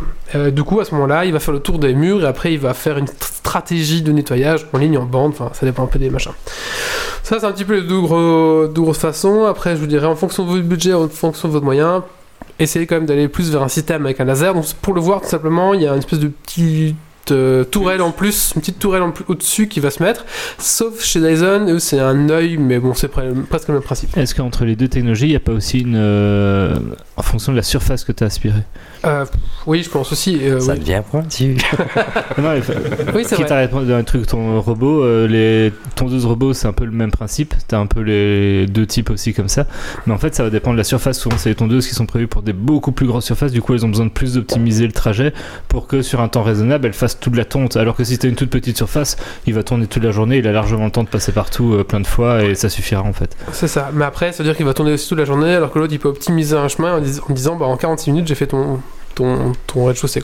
Donc voilà. Maintenant, je pense que la technologie a évo- a évolué. Pour, si vous avez le budget, je vous conseille un petit laser. Ensuite, la batterie. euh, donc, bah, tout simplement, plus il y a une plus petite batterie, plus il doit retourner plus souvent à la, à la station pour recharger. Donc, si vous avez un palais, je ne sais pas, ou un château, bah, regardez en fonction de la batterie. Est-ce que la batterie va pouvoir tenir le temps de faire. Voilà. Maintenant, si c'est un tout petit. euh, un tout petit Un appart ou un petit studio, bah, une petite batterie suffira aussi. Donc n'achetez peut-être pas le dernier modèle avec la, dernière avec la grosse batterie, regardez dans le modèle juste avant, souvent ils ont des plus petites batteries. Euh, donc voilà. Ensuite, euh, la succion, bah oui, forcément, pas de l'aspirateur, donc euh, bah, à mon avis, faut, ça expire. Alors, sachez que j'ai dû faire des recherches quand même. La- le taux d'aspiration se ça mesure aspire en. pas en fait. C'est une, c'est une brossette Ah, mais la qui brossette, envoie mais- la crasse à Mais il y a quand même un l'intérieur. petit, il y a quand même une petite Il y a quand succion. même une aspiration Il y, a, il y a un petit balai, il y a une petite succion. Il y a un petit balai, il y a une succion quand même. Et j'ai dû faire des recherches. On, Il aime bien dire succion. c'est vrai. Oui, ça me fait rire. On, fait la chronique pour ça. on calcule ça en, en kilopascal, donc je ne savais pas que. Voilà.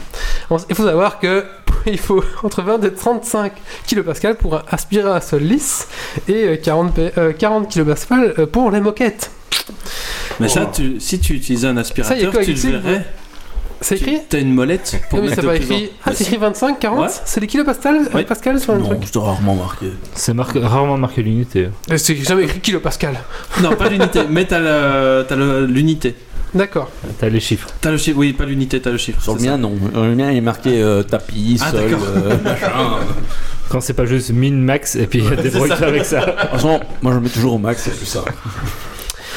Alors ensuite, l'app, bah oui, forcément, on va utiliser une app, euh, et du coup, bah, bah, c'est ça un petit peu qui va être le, votre. peut euh, La...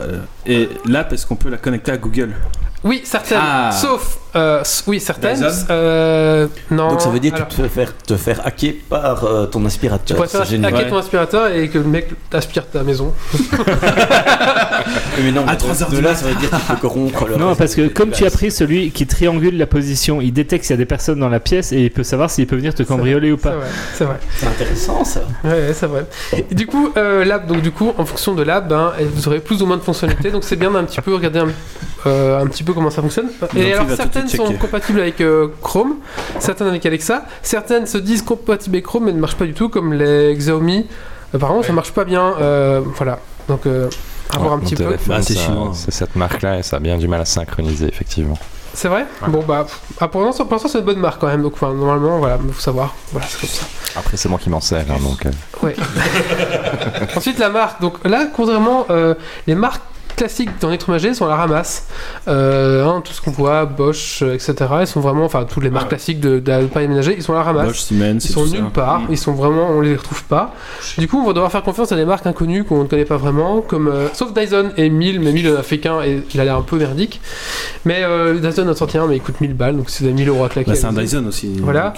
donc. Donc sinon il y a des marques comme Roomba, Dibot, Neato, Xiaomi et puis Dyson. Voilà, il n'y en a que d'autres encore, mais Voilà, après Jean-Philippe vient de partager un tuto pour hacker justement l'aspirateur de Ah. Wallis si jamais très bien. Ouais, si vous voulez euh, hacker mon aspirateur, très bien. et, lancer l'aspiration en- à 2h du matin. Alors les miettes, les miettes de ma fille se trouvent souvent près du canapé. into, Messieurs les hackers. Creeping Rolling Surveillance Machine, donc en machine de surveillance un peu flippante.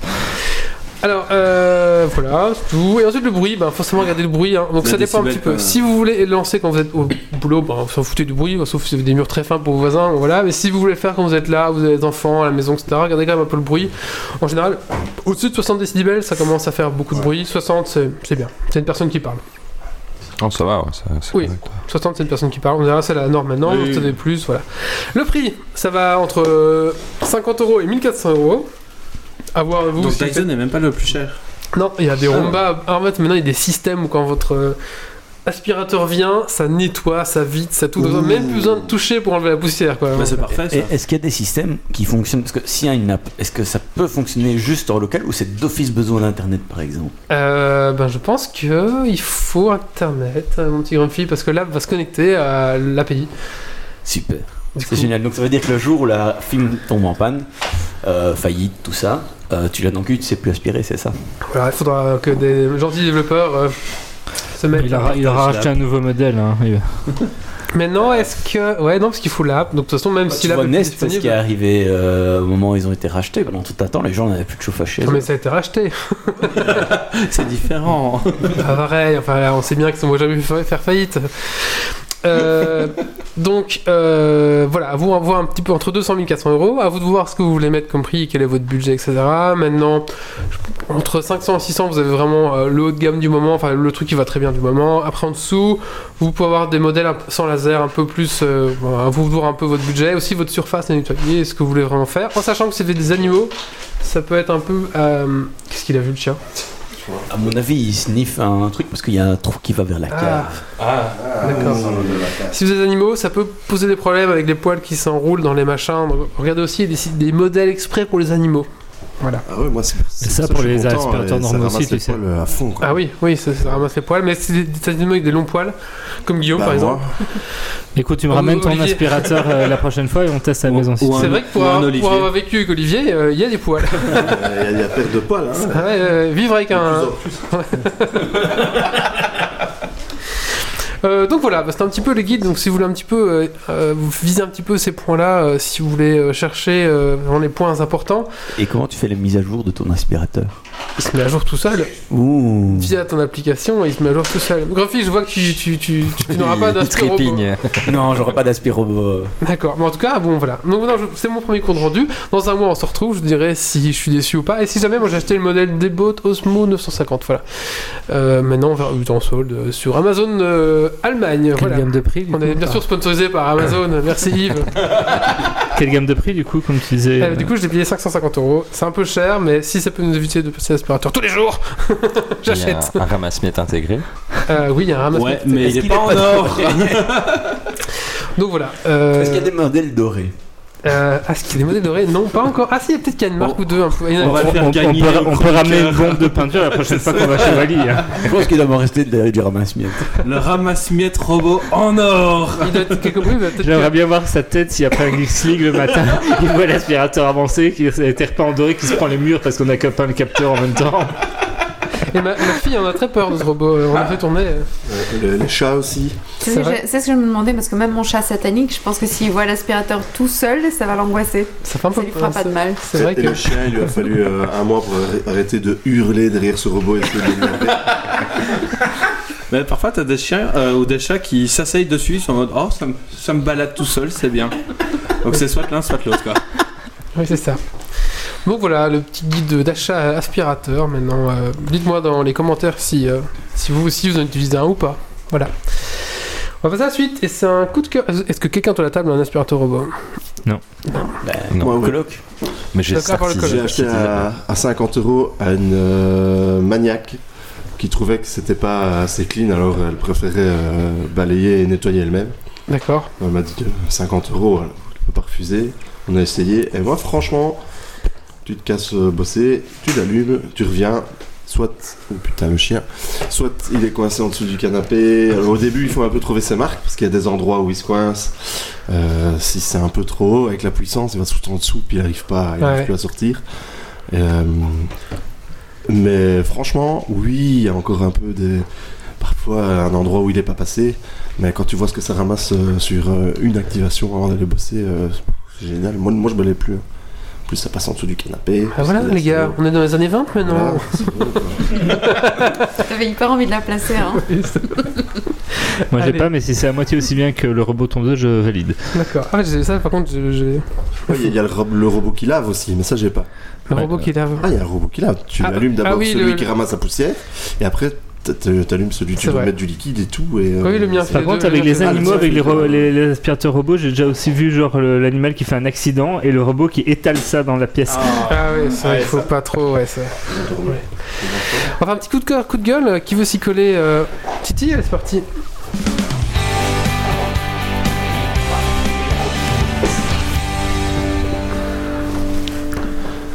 Moi, ce sera un coup de cœur. Euh, J'ai testé le jeu euh, Forager euh, sur Switch. C'est vraiment une belle petite découverte. Euh, pour le décrire rapidement, en gros, c'est un, un petit peu comme si euh, vous aviez les jeux très addictifs qu'il y a sur un peu tous les smartphones, euh, un truc où on, on passe du temps en boucle à faire des choses à peu près inutiles et à collectionner. Et ben là, c'est la même chose, sauf qu'il n'y a pas de pub, il n'y a pas d'interruption. Et donc, en gros, c'est un jeu, c'est purement et simplement du craft. Ils sont un peu dissipés pour mon petit coup de cœur. Pas du tout, pas très gentil. Euh, mais donc en gros voilà, c'est beaucoup de craft qu'on va pouvoir faire énormément à la chaîne. Il y a pas mal de, allez, je vais dire de, potentiel de jeu de ce que j'en ai vu. Là, je suis à peu près 3-4 heures de jeu, mais il y a beaucoup d'îles qu'on peut débloquer. On commence sur une seule île, on peut en débloquer beaucoup. Et en fait, on se fait très vite prendre au jeu parce que finalement, on se dit tiens, je vais juste faire ça, et puis après, je vais juste faire ça. Et il y a un arbre où on évolue à chaque fois qu'on gagne un level en minant ou en faisant euh, de la découpe de bois. Donc finalement, ouais, on, on commence à peine à jouer, qu'on se dit tiens, ça fait déjà une heure. Et là, j'ai débloqué le succès acharné, trois heures de jeu. Je m'en suis vraiment pas rendu compte, donc le temps est passé vite et je me dis que c'est c'est sympa. Donc c'est un petit jeu que je vous conseille, qui est, qui est sympathique, mais à pas prendre en blocus par exemple. N'est-ce pas, Stacy Écoutez, maintenant vous avez le choix. Soit on parle de Warcry, soit on parle de Transport Fever 2. Comme, tu tu veux. le sens, Doc.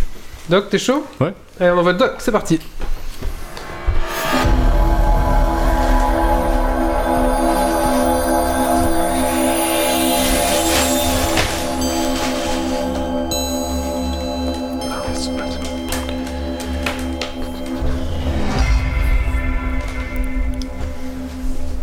Alors après vous avoir rabâché les oreilles avec Kill Team, le jeu d'escarmouche de Warhammer 40 000, il est temps de vous parler de son cousin Warcry, le jeu d'escarmouche de Age of Sigmar.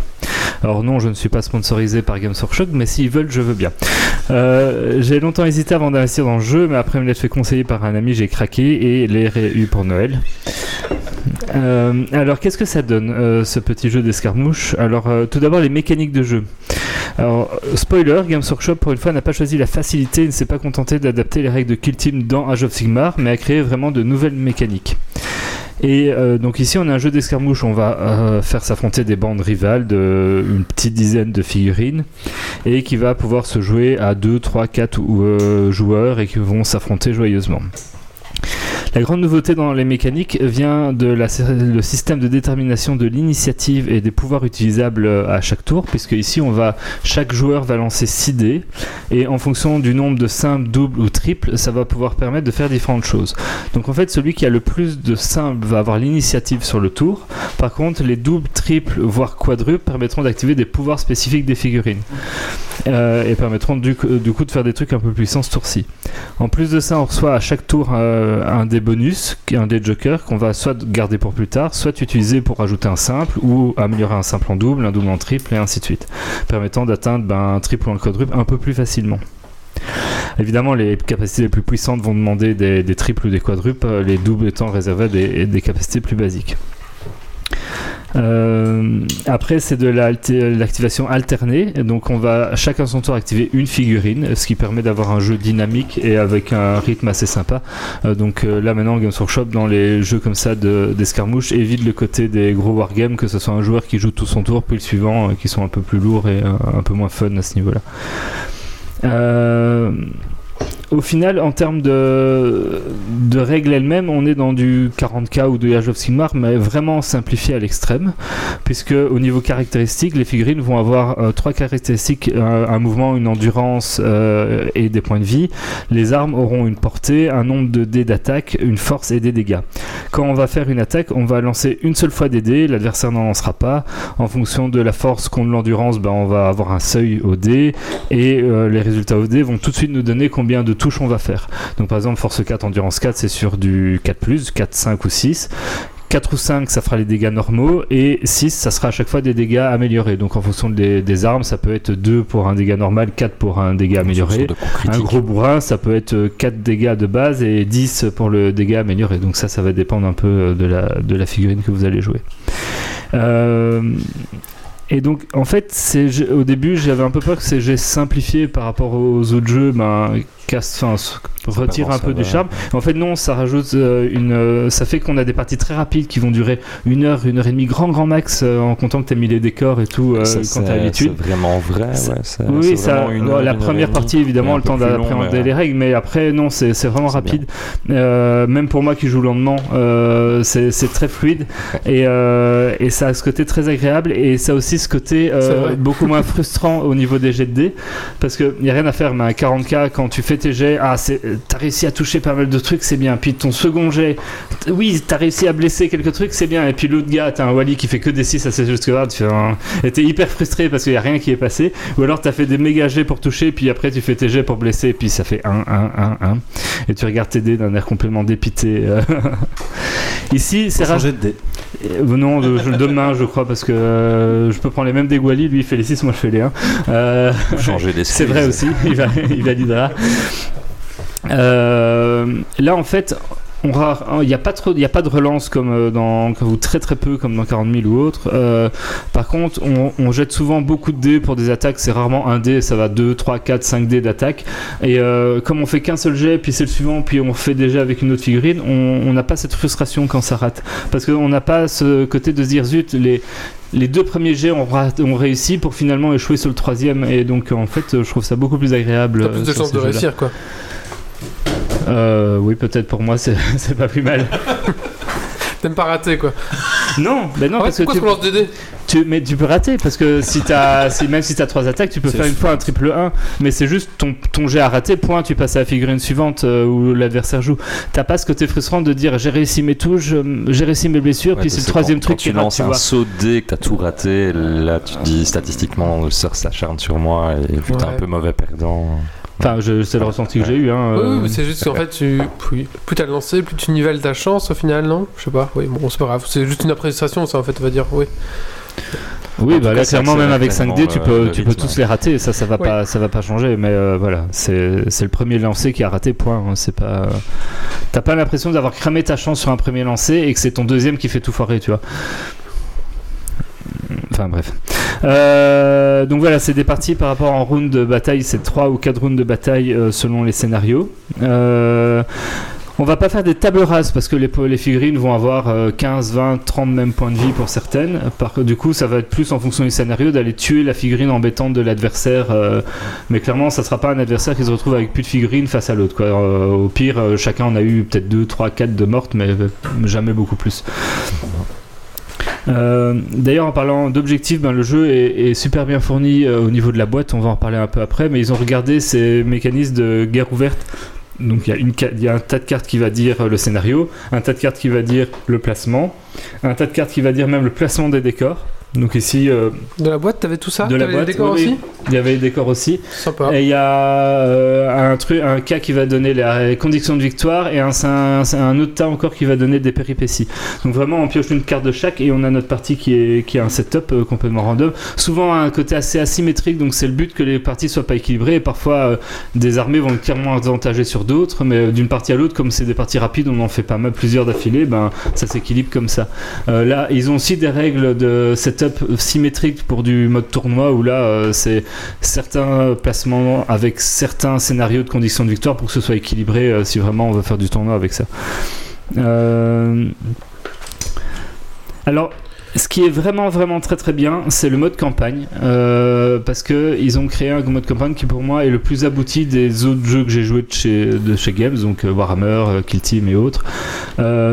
Puisqu'ici, en fait, on va jouer des campagnes chacun de son côté. Donc moi, je suis dans ma campagne. C'est une campagne qui est dédiée à, l'armée euh, que j'aurais décidé de jouer, à, ma troupe. Et je vais avancer dans ma campagne de combat en combat. Mais mon adversaire ne fait pas une campagne qui est contre la mienne, en fait. Lui va juste euh, jouer les, les bandes adverses. On va même pouvoir changer de bande d'une partie à l'autre. Et son seul enjeu, c'est c'est de gagner sa partie. Il n'est pas dans sa campagne. Lui a sa propre campagne avec sa propre bande qui se fait euh, en parallèle, séparément. Donc généralement, on va faire un match euh, de la campagne de l'un, puis un match de la campagne de l'autre, et on avance comme ça. Et ça évite euh, ben, des campagnes de kill team si vous en faites où euh, vous êtes une armée donnée contre une autre, vous allez tout le temps utiliser la même armée. Euh, honnêtement, celui qui tombe, ben, par exemple, les taux qui sont super forts, en face, si tu as une armée qui est, qui est vraiment pas bien cotée en 44, t'as aucune chance dans ta campagne. Tu feras jamais rien parce que tu auras toujours un gros désavantage face à l'autre armée. Ouais, Ici, ça va pas être le cas. Ça permet aussi d'éviter d'avoir ce que les joueurs cherchent vraiment l'armée optimisée ou Oui, ce que tu vois puis- pas des figurines sur la table parce ça. que c'est pas assez fort donc c'est pas Ici, Peut-être c'est but de jouer faire- contre un mec qui faisait une bande optimisée à Warcry peut-être. Mais même sans ça, parce qu'ici le but de la campagne c'est d'avancer dans ces scénarios pour arriver à avoir un trésor final ou un dénouement lié à ton à l'histoire de ta bande. Et l'adversaire va pas jouer tout le temps la même bande en face, vu que c'est tu vas avoir différentes comptes, ben il va changer de bande pour te mettre des adversaires différents au fur et à mesure. Et lui, sa bande fétiche aura sa propre campagne auquel tu vas mettre différentes bandes au fur et à mesure en face. Donc c'est c'est- les campagnes sont pas opposées l'une à l'autre. En fait, c'est chacun la sienne de son côté, mais du coup, ça évite les frustrations d'avoir un qui est mal engagé dans la campagne et qui se dit oh bah pas trop envie de finir les trois scénarios qui restent. De toute façon, je vais, je vais pas pouvoir remonter quoi. Euh, c'est cool. Et les figurines sont jolies. Après, c'est ce qu'on attend de Games. Vas-y, vas-y. Pardon. Une campagne, ça dure combien de temps Euh, euh, faudrait lire le truc, mais je crois que c'est euh, 6 ou 7 combats. Faudrait vérifier. Ok. Avec euh, en plus dans le scénario donc des, des combats classiques qui sont avec les cartes et des combats prédéterminés dans la campagne qui sont des challenges volontairement plus difficiles au niveau des règles euh, pour la bande en question. euh, et donc voilà, et ça avance comme ça. Euh, bah, l'univers c'est de l'Age of Sigmar, l'univers fantasy euh, de Games Workshop. Euh, là en particulier dans le monde des 8 points qui est en fait un monde régi par le chaos où le plus fort survit et Donc, y a il pas de fleuve. dessus. Il y a si justement, il y a un fleuve qui est très chouette, qui est vraiment bien retranscrit et qui donne vraiment envie quand tu lis dans, dans les bouquins. Franchement, ils ont créé euh, six bandes dédiées à Warcry à la base, qui sont vraiment originaires de ces huit mondes qui n'existaient pas avant. Et à côté de ça, maintenant, ils ont sorti les, les cartes, donc les cartes de, avec les caractéristiques que tu as là. Tu sais acheter ton paquet pour les autres armées de euh, Age of Sigmar existantes. Donc tu peux très bien aussi jouer tes figurines euh, de ton armée Age of Sigmar. Ils ont pas encore tout sorti, mais ils en ont déjà sorti euh, 8 ou 10 et les caradrons doivent arriver bientôt. On l'a toujours là, Age of Sigmar à Titi. Oui, oui, oui, c'est totalement, ouais, c'est clair. Mais, euh, Dix ans après. Ça- hein. ça- Voilà, ce, que tu, ce que tu proposes, c'est vraiment intéressant en tout cas. Et, euh, et Age of Sigmar, honnêtement, euh, j'ai j'ai voulu y jouer un peu et j'aime pas du tout euh, le, le jeu Age of Sigmar en termes de règles. Ils ont fait un truc plus simple qui, a, au début, avait un, un propos qui était intéressant et ils ont fait, avec quelques add-ons euh, sur un an, un an et demi, ils l'ont hyper complexifié et ça a plus aucun sens. euh, et donc, je ne joue plus à Sigmar. Je serais content de ressortir mes figurines euh, du coup en Warcry. Donc, dans la boîte de jeu, on a ici la boîte d'initiation. Donc euh, ça, Games maintenant sont quand même assez bons pour faire des belles boîtes euh, d'initiation où il y a tout dedans. Alors la boîte d'initiation c'est 130 euros sur Games Workshop. Oh, euh, pour du Game Workshop. pour, euh, pour 90 euros, à mon avis 100 euros, tu vas la trouver chez Welland dans ces eaux-là. Les figues sont jolies. hein. Les figues sont magnifiques et Après, c'est ce qu'on attend de Games quoi. il des y, a, figues. il y, a du, il y a du contenu hein, parce que tu as deux bandes de 8 ou 9 figurines, euh, deux des nouvelles bandes. Tu as 6 bêtes du chaos, c'est les espèces de chimères que tu as en main, plus 6 diables, ça c'est des bêtes qui vont. euh, non, ça, ça fait partie d'une bande celui-là. Euh, c'est deux que tu as en main. C'est des figurines qui vont, selon les péripéties, pouvoir intervenir dans la bataille et venir foutre le bordel. C'est des, Mm. c'est des monstres qui, qui sont dans les 8 points en fait. Euh, donc tu as 12 figurines plus les 2 fois 8 ou 9 figurines des, enfin, de bande, plus tous les décors que, qui sont pas tous là mais dans la boîte. Euh, plus le tapis de jeu en carton épais comme ils font maintenant depuis quelques temps avec Team et autres, double face, plus toutes les cartes de jeu. Donc là-dedans, dans la boîte, il n'y a rien à racheter en fait pour ces bandes-là. Vous avez toutes les cartes qui vont avec, il n'y a rien de plus pour ces bandes-là. Euh, donc tous les cartes avec les caractéristiques, les résumés des bandes, les pouvoirs et ainsi de suite. Donc c'est assez simple. Avec les cartes, tu sais jouer tout de suite. T'as pas besoin de compiler des livres et des livres de règles pour, euh, pour appréhender la bande. T'as bah, les dés qui allaient avec, euh, plein de tokens en carton pour indiquer deux trois trucs et le bouquin de base qui vaut lui-même, à mon avis, une trentaine d'euros à la base. Euh, donc cette boîte elle est vraiment vraiment chouette. Sachant qu'une bande toute seule donc quand j'ai une bande c'est la bande avec toutes les cartes qui vont avec. C'est une quarantaine d'euros maintenant qu'ils les vendent. Et les d'autres euh, terrains de jeu on va dire donc des décors avec des trucs en carton bah, comme j'avais en Kill Team ça doit être une septantaine d'euros euh, les boîtes en plus. Donc la boîte de base à 130 elle vaut le coup. J'ai acheté une, une bande Warcry, j'ai eu trois figurines dedans. Ça, c'est la bande complète? Une bande Warcry ou Kill Team? Warcry. Euh, C'est les gobelins de je sais pas quoi sur des loups. Et j'ai eu trois figues dedans. Est-ce que ça, c'est une bande complète? J'ai eu les cartes, j'ai eu tout? c'est faut voir combien de points valent les figues Ah, ok, je sais pas. Euh, ça joue en 1000 points donc faudrait regarder un petit peu J'ai des gobelins. bah oui ça paraît étonnant sur le loup? Je connais pas le Ah, Peut-être que c'est un espèce d'add-on d'un parce que de mémoire ça fait pas partie des six bandes qu'ils ont créées en Warcry donc euh, C'est c'est sorti récemment, c'est sorti là juste Ah. maintenant. Ok, bah je sais ou alors c'est des J'ai acheté pour les figues, moi. oui voilà bah, faudrait que je regarde j'ai pas en tête cette extension là ou alors c'est un truc de, de Ça, c'est- monstre en plus Ah euh. non, c'est Best Grave, pardon, je confonds. Mais euh, ici, en fait, ouais non Bass Grave c'est normal c'est euh, c'est un autre jeu Ok, bah c'est pour ça. ça me fait. Et euh, juste un- une question, Guillaume, parce que moi, c'est- j'ai un- vraiment décroché. Moi, je joue à 9ème âge, encore, ça fait longtemps que j'y joue Ouais. plus. Mais euh, donc, ils ont arrêté Edge of Sigmar et c'est ça qui remplace. en euh, fait non, c'est- t'as maintenant t'as 40k c'est le les c'est le Ouais, futuriste et t'as bien. of Sigmar c'est le fantasy qui remplace Battle Ouais, ça c'est des jeux d'armée avec, euh, avec beaucoup beaucoup de figurines vraiment à part, mais ok. Et voilà, et donc ils avaient fait Kill Team par rapport à 40k, donc c'est une- c'est des jeux d'escarmouche d'une dizaine de figues. aussi, Et ben à Warcry, c'est euh, Ok, c'est pour Age of euh, de ce c'est qui est le Kill Team pour euh, 40k. média ouais. fantastique c'est ça. de, de Kill Team. Ouais. L'avantage, c'est que si tu achètes une bande complète, tu dois pas te casser euh, la tête à faire ta bande, justement. Oui, ben après, euh, tu. Enfin, après, si tu veux vraiment l'optimiser pour des tournois, il y a peut-être des figurines que tu sortirais plusieurs fois. Enfin, Ouais. voilà, tu, tu la rechangerais peut-être. Globalement, dans Je les. veux dire, pour jouer entre potes. euh, pour jouer entre potes. Et de nouveau, euh, si ton optique c'est pas le tournoi absolument, les scénarios, comme euh, même que ce soit random avec les cartes ou les vraiment trucs scénarisés du bouquin, sont toujours asymétriques. C'est pas le but que ce soit équitable. Et les cartes euh, d'une partie à l'autre, en fonction de ce qui est tiré, il peut y avoir des batailles qui se résolvent en 5 minutes parce que tu vois bien qu'avec les deux euh, bandes en présence, il y en a une qui, dans ces règles-là, a absolument l'avantage et pourra pas être battue. Mais c'est pas grave parce que t'enchaînes les parties et puis ça s'équilibre d'une partie à l'autre. Genre Et les y a trois, pas les trois frustration autour de de ça. gobelins euh, de Wally, ils pas mais ça, c'est un autre Mais truc, c'est un autre oui, je sais, Désolé. Mais par exemple, euh, j'ai, euh, on a joué avec un ami une des bandes là et lui il avait les Sigmarides, donc euh, les, les gros- costauds euh, jeux Ouais. Sigmar les, de la loi là. Space Marines. à L'espèce marine, ouais. Euh, et dans cette bande-là, il a des, euh, déjà, il a des armes à distance que moi j'ai pas du tout dans ma bande et qui sont hyper fortes. Et euh, c'est des sacs à point de vie, c'est espèces d'espèces marines. En plus, Et en plus de ça, il a des espèces d'oiseaux volants en fait euh, qui peuvent aller prendre un objectif ou quoi. Et à un moment donné, on chope une, une règle où le but c'est de choper un trésor au milieu de la carte à la fin de la partie, c'est celui qui garde le trésor qu'il a. Il a eu l'initiative au- en jeu. Si j'avais l'initiative, on aurait pu tenter le jeu parce que je récupère le trésor. Il aura du mal, il va peut-être galérer à le récupérer. On pouvait tenter la game. À partir du moment où il avait l'initiative, son premier move c'est son oiseau qui prenait le, le trésor. Et là, en fait, la game elle était pliée parce qu'il a un truc qui fait du déplacement de 12. Moi, mes figurines elles font du 4 ou 5 de déplacement et j'ai pas de figurines de tir. En plus, c'est volant donc tu peux pas le bloquer dans un coin. Donc c'est absolument impossible de récupérer le truc sur cette Typique des jeux Game Workshop, t'as le premier tour, tu gagnes. non mais voilà, mais donc ce- cette configuration particulière de scénario du- Oui. de cumulé a fait que c'était pas gagnable. On a arrêté tout de suite, on en refait une autre. Bah c'est pas grave, voilà, c'était comme ça. Et, euh, et d'autres d'autres parties où la- l'avantage va, va s'équilibrer autrement. Tu le conseilles alors du coup pour. euh, Donc jouer moi je le des- conseille, euh, je conseille vraiment la, la boîte de base pour démarrer. Soit de la boîte de base, soit vous avez un ami qui a une boîte de base ou de quoi jouer et euh, éventuellement vous avez déjà de la of Sigmar et vous achetez juste le paquet de cartes qui correspond à votre armée. Le paquet de cartes pour, les, pour avoir les règles pour ton armée d'Age of Sigmar c'est à moins de 7 euros donc c'est pas non plus... euh, ça. Et Euh, euh, est-ce qu'ils ont prévu de. euh, bah, par armée donc c'est jamais qu'une euh, dizaine de cartes. Alors pour la petite anecdote, dans Shadespire, non, Ouais. non. Euh, c'est celui-là, non, c'est l'autre, c'est Chez lequel? Spire. Euh, ouais, donc il y avait bah, des cartes aussi.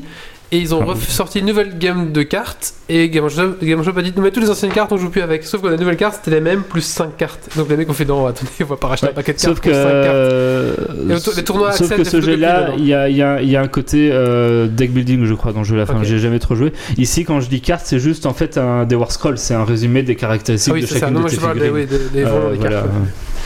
Donc voilà, moi c'était vraiment une belle surprise. Euh, j'ai le peu que j'ai joué pour l'instant, j'ai vraiment vraiment apprécié. J'ai hâte d'avoir mes caradons, de voir ce qu'ils vont donner euh, dans ces règles-là. euh, juste Et une, voilà. une Ça- petite question là-dessus. Est-ce qu'ils ont, chez Game of Thrones, est-ce qu'ils ont annoncé un planning d'édition là-dessus? Est-ce que c'est un- une boîte one-shot avec quelques bandes et puis après Donc en fait, tu as la boîte de base avec les ou- deux des six bandes. Tu as chaque bande qui peut être achetée séparément. Tu as eu deux bouquins d'add-on qui rajoutent des artefacts, des, des- des créatures euh, du chaos que tu peux rencontrer, combattre ouais, et machin. Mais ça, mais tu n'es pas obligé de lire, ce, jouer vraiment avec ce bouquin-là. Mhm. Et euh, ce qui me fait dire qu'ils vont sortir bientôt, par exemple, les cardons, ils n'ont pas annoncé de date où ils allaient faire les cartes. Par contre, dans un des derniers bouquins d'add-on, ils ont déjà mis tous les, les fluffs des cardons dans cet univers-là Ouais, avec euh, certaines règles liées à ça. Donc il manque juste les, Ok. les- les cartes pour les jouer, quoi. Donc a priori, ils vont pas tarder à les faire. Mhm. Euh, maintenant, ils n'ont pas annoncé plus que ça. J'imagine que ça va être comme Kill Team. Ils vont faire une vague de sortie tous les X temps avec quelques boîtes de décors, des trucs comme ça. D'accord. Pour savoir un peu. Euh, cool. Gus Gus, faut être gentil, hein, sinon on va se unfollow sur ton Instagram. hein. Tu vois les chips, c'est pas une bonne idée de le mettre là. bah, à part sur une table, tu veux le mettre où Bah voilà, c'est une très belle découverte. Moi qui suis toujours en recherche de jeux pas trop longs pour jouer en soirée, en semaine euh, avec euh, des potes, mais sans euh, y passer ma nuit et mon sommeil. Euh, voilà, ce jeu-là, il est, il est très fun. C'est vraiment, c'est vraiment du fun euh, rapide. Si vous jouez à EMH, pour faire des guerriers du chaos ou du démon, c'est pas mal. Ouais, les figurines sont super. Ouais. Les games à ce niveau-là, depuis Oui. quelques années, ils sont vraiment au top euh, dans mais ce qu'ils tous les mini-jeux, euh. là, j'achète juste pour les fixes, je sais pas pour le jeu. J'ai jamais les règles en fait. Peut-être que je devrais, mais. Merci Guillaume. Merci. Allez, on va passer à la suite. T'as un coup de cœur, coup de gueule? T'en as un, euh, Tatiana? Euh, non, attends, là, Un je suis pas deux. préparée. Ok, bah, on passe et on vient. Et Ok. Grande Fille, en a un, parfait. C'est le. Alors moi c'est euh, un coup de cœur pour euh, le cycle d'Alamander. Alors, un peu de lecture. Un tout petit peu de lecture. hein. Euh, hop. Donc euh, c'est des petits bouquins de... Ça, c'est pour euh, hacker mon aspirateur. hein. Bon, ça va vite. Ouais, il y a- ouais, il y a 535 pages à peu près. Oh, c'est Des broutilles pour Bah, toi. ça.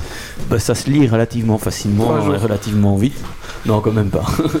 Euh, mais euh, très très très très chouette et assez surprenant. Euh, donc c'est du, fantastique euh, où euh, en gros on suit un enquêteur qui, a des pouvoirs magiques et utilise sa magie pour résoudre des, des enquêtes. Mais au fur et à mesure qu'on évolue dans les trois tomes du cycle, on a vraiment trois modes d'histoire un tout petit peu différents et avec des, des, points d'intention qui sont euh, différents, bien sûr, puisque c'est trois, trois bouquins différents, mais euh, des manières d'amener l'action et des manières de, de surprendre le lecteur assez euh, intéressant. Euh, ça faisait longtemps où j'avais plus autant de surprises au fur et à mesure des bouquins. Que souvent, quand tu as un cycle, ben, T'as l'intro, tu découvres le monde, puis t'as euh, ben, l'histoire en elle-même avec une euh, pseudo-résolution et avec, euh, ben, dans le dernier tome, euh, la solution finale où ben, t'as, t'as- t'as le, le gros truc qui se résout. Et ici, c'est vraiment, c'est vraiment surprenant. Tout au long du, du bouquin, j'ai eu des surprises et des trucs que je m'y attendais pas. Donc, euh, écrit gros, ça va. Ouais, ça, ça- reste relativement facile. C'est pas, c'est pas énorme non plus. Et le, le- le style d'écriture fait que c'est c'est facile à lire. C'est fluide. Attention, euh, tome 3 apparaît en 2018, euh, Grande Fille. Ah, ça va. et donc j'ai découvert euh, à Troll et Légende, euh, et donc j'avais pris le tome 1 et puis euh, très très content. Donc voilà. Super, merci, Grande c'est- Fille. C'est quoi le titre euh, de la. Donc c'est le cycle d'Alamander, euh, t'as les portes des, la porte des abysses, euh, et puis les autres c'est à l'envers, donc j'ai du mal à lire. Euh, C'est pour voilà. les auditeurs, parce que à mon avis, j'ai euh, emprunté. Tu C'est une mais- maison d'édition que je ne connaissais pas qui est Léa Édition. Euh, et je crois qu'ils ont même une version numérique, mais je ne suis pas sûr. Ouais. Voilà. Merci. Bah écoutez, dernier sujet de ce soir. euh, attends, avant-dernier sujet de ce soir, pardon. Et on va parler de Transport Fever, euh, mon petit. Deux, tout à fait. un Deux en plus. Le 2, tout à fait. Allez, c'est parti.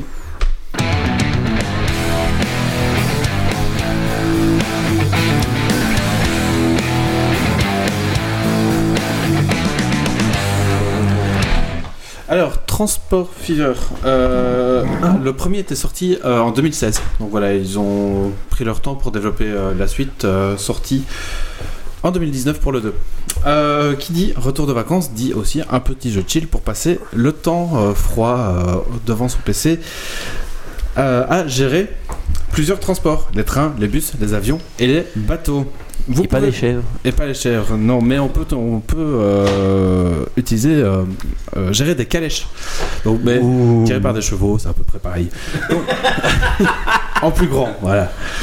On peut donc se lancer dans une campagne euh, qui commence en 1866, en pleine ruée de l'or euh, dans, dans les États-Unis, où vous devrez gérer une, au tout début de la campagne une petite exploitation minière, du transport euh, de minerais d'argent d'une ville à l'autre par, par le train, etc., jusqu'aux années 2000, dans une difficulté de plus en plus grande. Toute cette campagne sert en fait d'un gros tutoriel où on se lance après dans un jeu libre où le vrai jeu s'offre à nous. Ouais, on peut façonner le terrain comme on l'entend, euh, ainsi que les détails, la taille des villes, etc., la- le, le nombre de villes et encore énormément de détails. Oui. Je pensais qu'on avait fait une OPSP là-dessus, mais non, en fait, sur Train Fever. Ah oui, Train Fever, c'est eux qui l'ont développé aussi. euh, C'est les mêmes développeurs.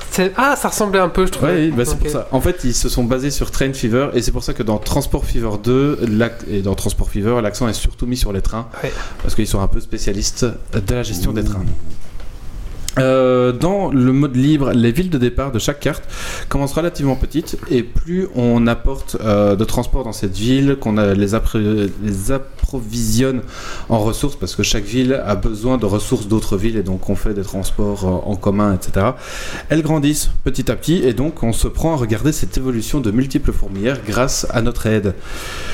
La répétitivité est présente parce que c'est à peu près toujours la même chose. On construit une ligne de transport, on met un dépôt de train ou de, de calèche ou de transport ferroviaire ou de bateau, etc. Et puis on, on, a, On fait des liaisons. on fait les liaisons et puis on regarde comment ça évolue. Et au fur et à mesure, on fait de plus en plus de liaisons dans tous les sens. Quoi.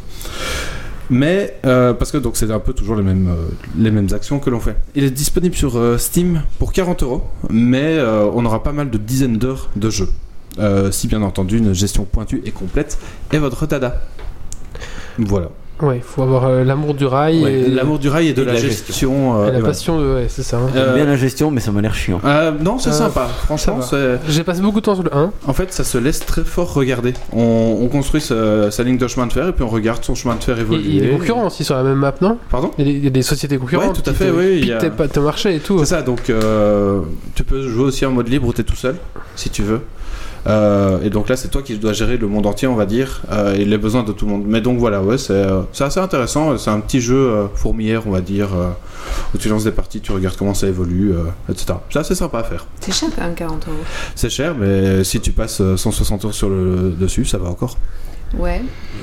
C'est au prorata, c'est. Ça me choque pas, c'est le prix d'un jeu en fait. euh. ouais, mais je, je regarde par exemple les applis jeux de société, Interforming Mars, qui est excellentissime sur Steam en tout cas, il est 20 balles. Ouais, Et tout à fait. C'est Mais du, c'est très- du gros jeu, tu peux rejouer à l'infini. Ah oui, donc, mais Dès qu'il y a des trains dans un jeu vidéo, c'est très cher. Euh, on, se Train rappelle, Simulator. on, on se rappelle de Train Simulator où en solde avec toutes les extensions c'était 2000 euros. Ouais, c'est la folie. Voilà, en solde. Ouais, mais ils t'ont remodélisé, toutes les gares du Oui, globe. aussi. euh, toutes les gares et toutes les locomotives possibles et imaginables. Mais T'es voilà, aussi, t'es aussi gameuse un peu ou pas du tout? En jeu vidéo, plus trop. Honnêtement, trop. je fais plutôt Non, les ouais. jeux d'app de jeux de société. Mais voilà, ouais, non, 40 euros ça. Les aventuriers du rail, 8 euros sur le téléphone. Voilà, disons, Histoire un de changer du jeu de société sur la table, c'est sur les, coup. non, Exact. 40 euros, disons, c'est un prix normal, et... mais il faut voir aussi le nombre d'heures possibles. Si c'est 40 euros pour 6 heures de jeu, c'est super cher. Je dis ça, mais, Mais- j'achète Dragon Age en collector et euh, je vais y jouer 60 heures sur les euh, 200 heures prévues. Donc voilà. Voilà. Si c'est mettre 12 euros pour une app que tu joues 3 minutes mais qui fait tout planter et que tu n'utiliseras plus jamais, c'est cher aussi. C'est cher aussi, en effet, voilà. Restez après le podcast, je vous montrerai. Tout ça, c'est une question de prorata. Voilà. Ou Alors, alors euh, 200, 2000, 2 millions d'euros euh, dans euh, un jeu fusil de l'espace qui ne sortira sans doute Que jamais. vous n'aurez jamais. En 400, tu je comprends tout. Non, t'as les bêtas. Je ne regrette toujours pas. L'alpha. Allez, Donc voilà, Merci, ça, ça c'est chouette. Merci, J'ai passé 2-3 soirs dessus, euh, donc voilà, à regarder les évolutions, et les trains avancés, les avions volés. merci Méo. Euh, bah écoutez, on va maintenant clôturer ce podcast avec la minute du coloc qui revient d'avoir promené son chien. Il a changé le coloc. hein. Allez, le colloque va s'installer. Il va prendre un micro euh, près, de, euh, près de lui et on lance le jingle de la minute du colloque qui a disparu.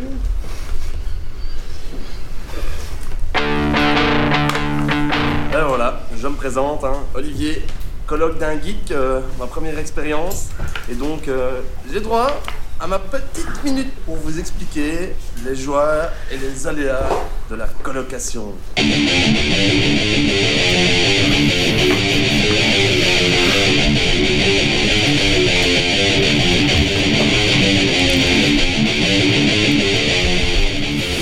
Ben, bonsoir à tous et euh, bonne année euh, 2020, hein, euh, d'abord, parce que j'étais pas là. Il y en a, il y en a C'est déjà eu un, hein, il y en a déjà eu un. fait, mais. Voilà, voilà. Alors, ma bonne résolution, c'est de faire plus de podcasts euh, avec vous cette année, parce que Oh. c'est vrai que ces derniers temps, c'est chaud. Mais quand je vois l'autre Nabo à poilu, là, qui me fait chier toute la soirée, qui est insupportable, j'ai été le promener avant de venir. Donc, ce matin, j'ai fait un déménagement à Liège pour un pote. Euh, ma mari, elle est partie travailler. Donc, j'ai dû me lever une heure et demie plus tôt ce matin pour aller promener. J'ai été faire le déménagement à Liège. Je suis revenu, comme il est resté 9 heures tout seul, parce que Marie, elle a un dîner avec le boulot, elle n'est pas rentrée à la maison. Il a mangé le balatum de sa pièce. C'est le seul truc qu'il pouvait pas manger, parce que tout le reste était étudié pour qu'il sache pas le manger. Il y, a un- tronc d'arbre, il peut gratter, on s'en fout, c'est la pour. Il y a un vieux canapé qu'il veut bouffer, on s'en fout. Il y a sa cage, on s'en fout. Il- Mais il a bouffé le balatum.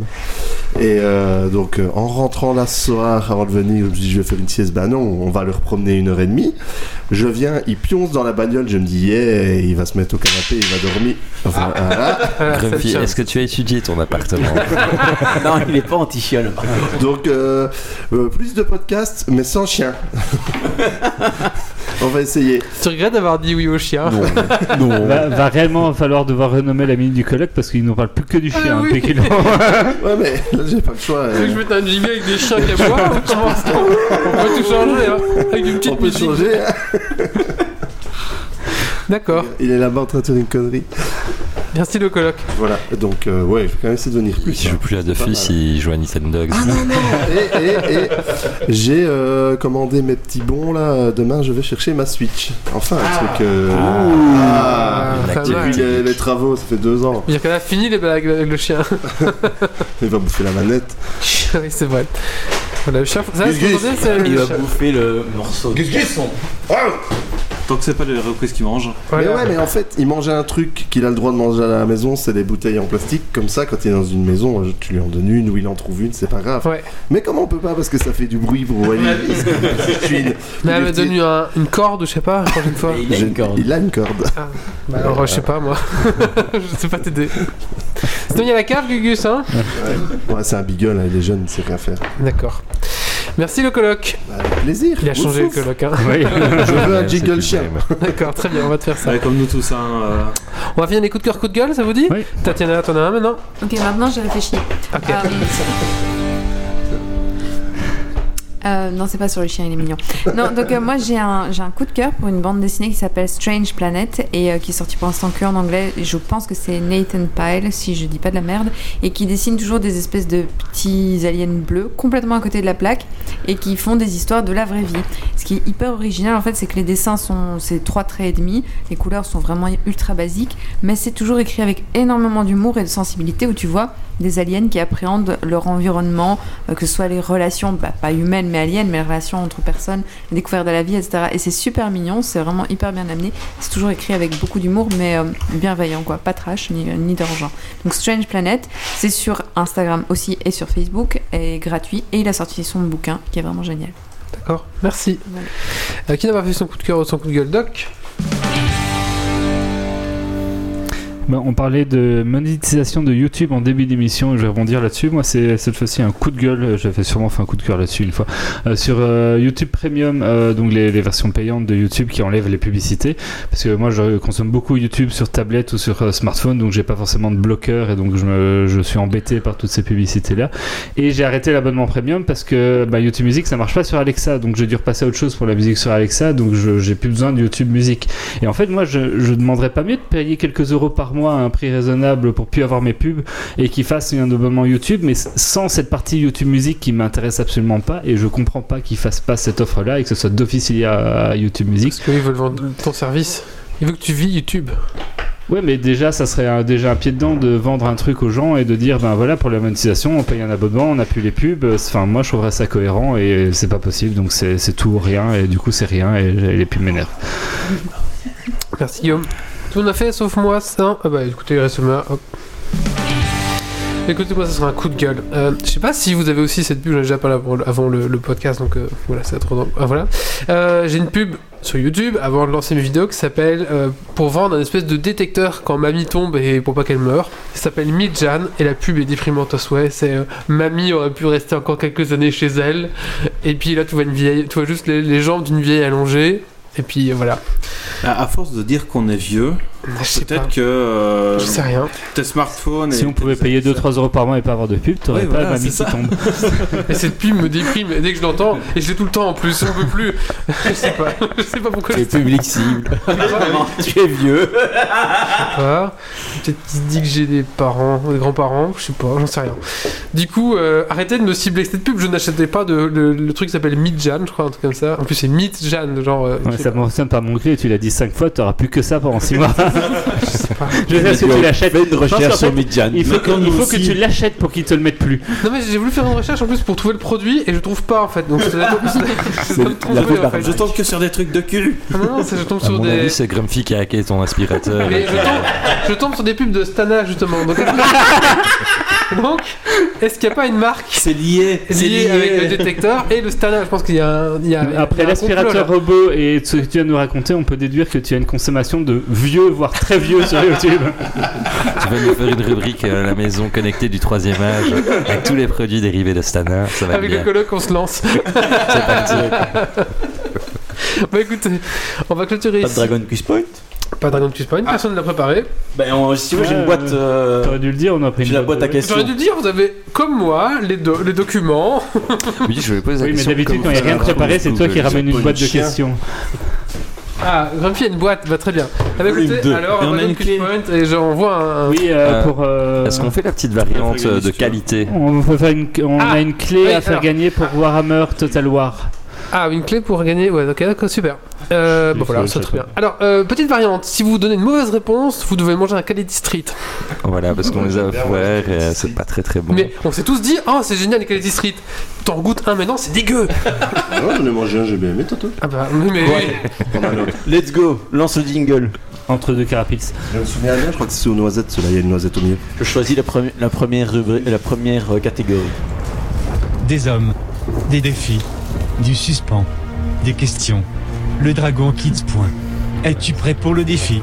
Et tu vas.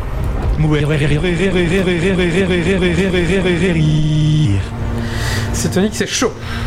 Alors, quel groupe a composé la bande originale de Tron Legacy? Daft Punk. Ah oui. Ouais, one point.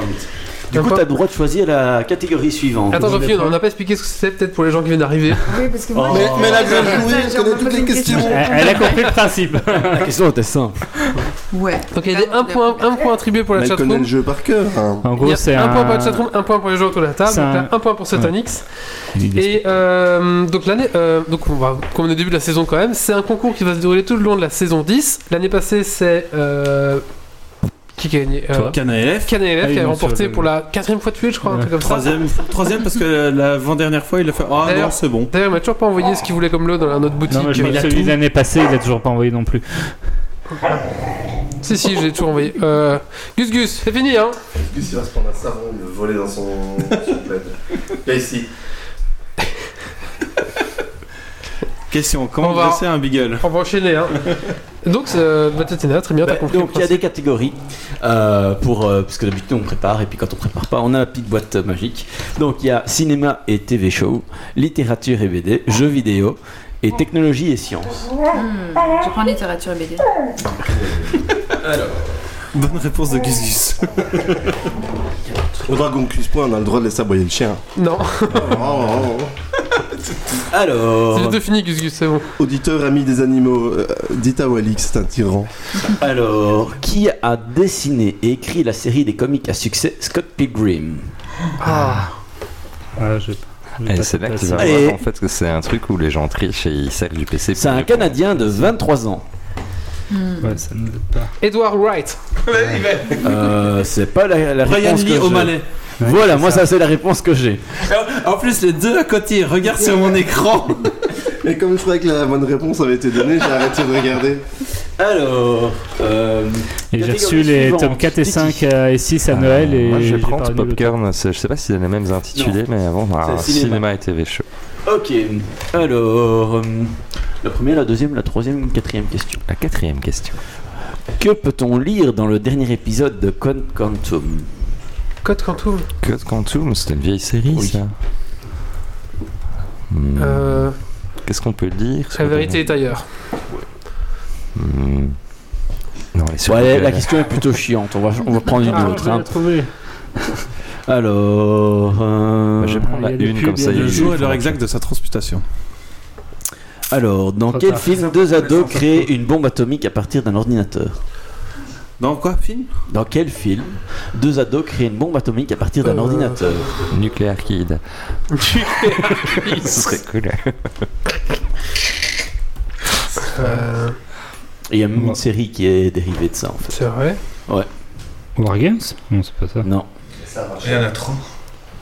c'est une créature de rêve, Weird Science, pour Ok, le titre en anglais. Et la série dérivée, c'est Code Lisa. Ah, Ça, Code quoi ça, je connaissais. Code Lisa. J'ai jamais vu. Alors, Jeux vidéo. jeux vidéo. C'était mieux l'autre, c'était des plus vieux trucs qu'on connaissait mieux. Alors, allez, une facile. Citez trois combattants de Street Fighter 1. Ken, Ken, Ryu et Blanca. et... Bah, Ken, Mister Ryu, Blanca. Bison. euh, Putain, je...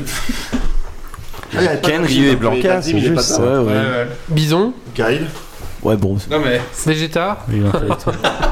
Je sais pas, je- par contre, euh, je ne sais pas qui a cité les trois. parce Je pense que c'est moi, honnêtement. Titi. Titi, ouais. Oui, aucune objection. Technologie. Euh, robot aspirateur. Ah, je crois que c'était pyramide en 1. Alors, une technologie qui va nous convenir, parce qu'on est des vieux. De quand date la première prothèse? Moins 3000, 1456, 1910. Moins 3000. 1910. Moins 3000. Moins 3000, oui. C'est quoi comme prothèse, ils disent? Euh, alors, ce qu'ils disent. Un, un bout de bois accroché à l'os. Alors, c'est une momie égyptienne qui a été retrouvée avec une prothèse d'orteil en bois. un orteil. T'étais pas loin avec euh, le bois attaché. euh. T'as droit à choisir une catégorie du coup. Euh, Il y avait quoi Il d'autre y a déjà? littérature BD, technologie sciences, jeux, Jeux vidéo, vidéo, allez. cinéma. Jeux vidéo. Alors, euh, dans quel jeu de course retrouve-t-on les musiques de Prodigy ou des Chemical Brothers Jet Set Radio. Euh, non, non. Merde. Need for Speed. Pas dans la réponse que j'ai. GTA C'est un jeu de course, ça c'est clair. Crash Team Racing. Ah euh, non, c'était comment Need for Speed, euh, ouais. J'ai un Wipeout 2097, Dragnet. Orbital, New Order ou Age of Love.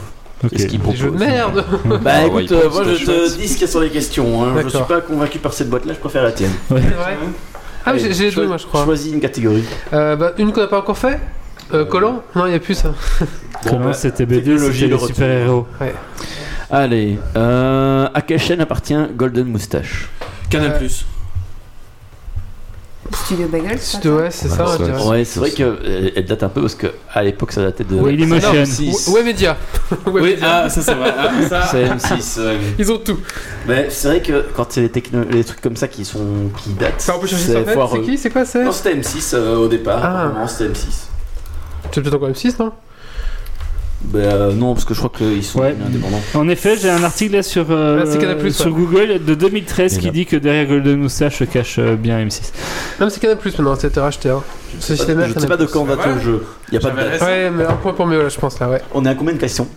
Euh, bah, on a beaucoup de questions, mais pas beaucoup- de Et vu réponses. la boîte, trop.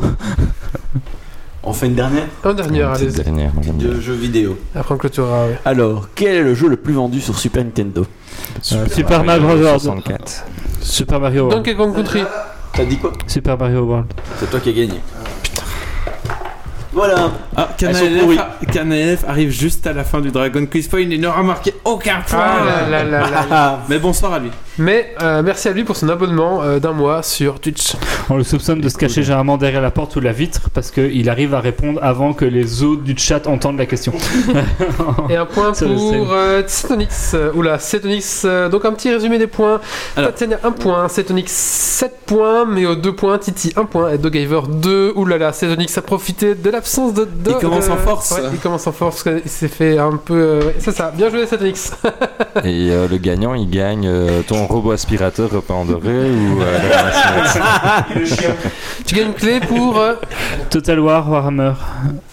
Non. Ah, Si. Le Total. War Warhammer. Ok. Oui, mais bien. sur le. Pour, enfin, je sais pas si on expliquait sur le concept de toute la saison qu'il y a un ramasse-miettes à gagner. Ah, Mais ça, c'est que pour les c'est pour les chroniqueurs. Et Ah, c'est entre nous, d'accord. Autant, autant pour moi. il est où euh, Attends, je te le cherche. Ah, il est on va vous montrer, mais voilà. Autant pour moi. Très bien. Bah écoutez, on va clôturer ce podcast ici. Euh, je remercie. euh, Wally il craque, il est dépité. Ah, le J'ai ramasse-miettes. passé des heures à, moi- à- à faire mon montage son. Je vous déteste. Je vous déteste tous. Voilà. Très bien. Euh, du coup, euh, on va clôturer ce podcast ici. Je remercie euh, notre invité, donc bah, Tatiana, merci beaucoup. On rappelle hein, ta chaîne YouTube, girl.game sur YouTube, sur Instagram, sur son blog, bah, apparemment, faut pas y aller, et sur Twitter. Voilà. Merci à toi. Et donc, si vous aimez les jeux de société, vous pouvez voir sa chaîne. Merci aux chroniqueurs présents ce soir aussi. Merci aux gens de la chatroom qui étaient dynamiques dynamiques et actifs. Et ben voilà, je vais vous clôturer en disant que si vous aimez ce qu'on fait, on est sur Tipeee. Euh, N'hésitez pas, d'ailleurs j'ai oublié de citer les, les tipeurs, mais c'est les mêmes que d'habitude, donc merci à vous les gars. Euh, donc voilà, si vous voulez tout simplement nous laisser un pourboire euh, sur Tipeee, donc c'est Tipeee ou cherchez Geeks dans Tipeee, puis tout simplement voilà, 1 euro, 2 euros, 3 euros, ça nous fait plaisir. Enfin, c'est 1 euro ou 3 euros, je crois, il n'y a pas 2 euros. Euh, Ça permet d'acheter un petit peu de matos, genre le Steam, le Stream Deck. le Stream Deck, voilà, qui était payé avec ça, et bien sûr avec tous les placements de produits qu'on fait. Merci Amazon! On aimerait bien. On aimerait bien. Alors, euh, on a aussi un blog www.geeksleague.be Ah, et C'est un site web plus qu'un blog. Euh, oui, bon non, c'est un blog. Ah Enfin, ouais. je sais pas. On dit Ouais, plus blog. enfin, on s'en fout, Ouais, ouais. Voilà, c'est un site web. Voilà. Geekleague.be. Et on a la boutique, la boutique geek. Euh, bah voilà, tout simplement, tout simplement, si vous voulez porter nos couleurs, on a toujours notre boutique. On Alors, gagne sachez que- rien, c'est juste pour le fun d'avoir nos couleurs. bon, je gagne vraiment rien.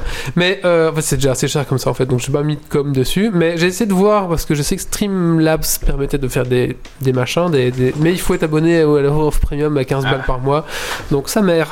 Tant pis. Forcément. On va rester sur Spreadshirt, tant pis. Écoutez, on vous donne rendez-vous dans 15 jours pour le prochain Kicks League. Et ben d'ici là, d'ici là, surtout, ne lâchez rien. Merci à tous. Bye bye. Ciao, ciao. Merci, merci. Bonne soirée Alerte. Dépressurisation atmosphérique. Évacuation immédiate du personnel. Evacuation order. Evacuation order. Evacuation order. Evacuation order.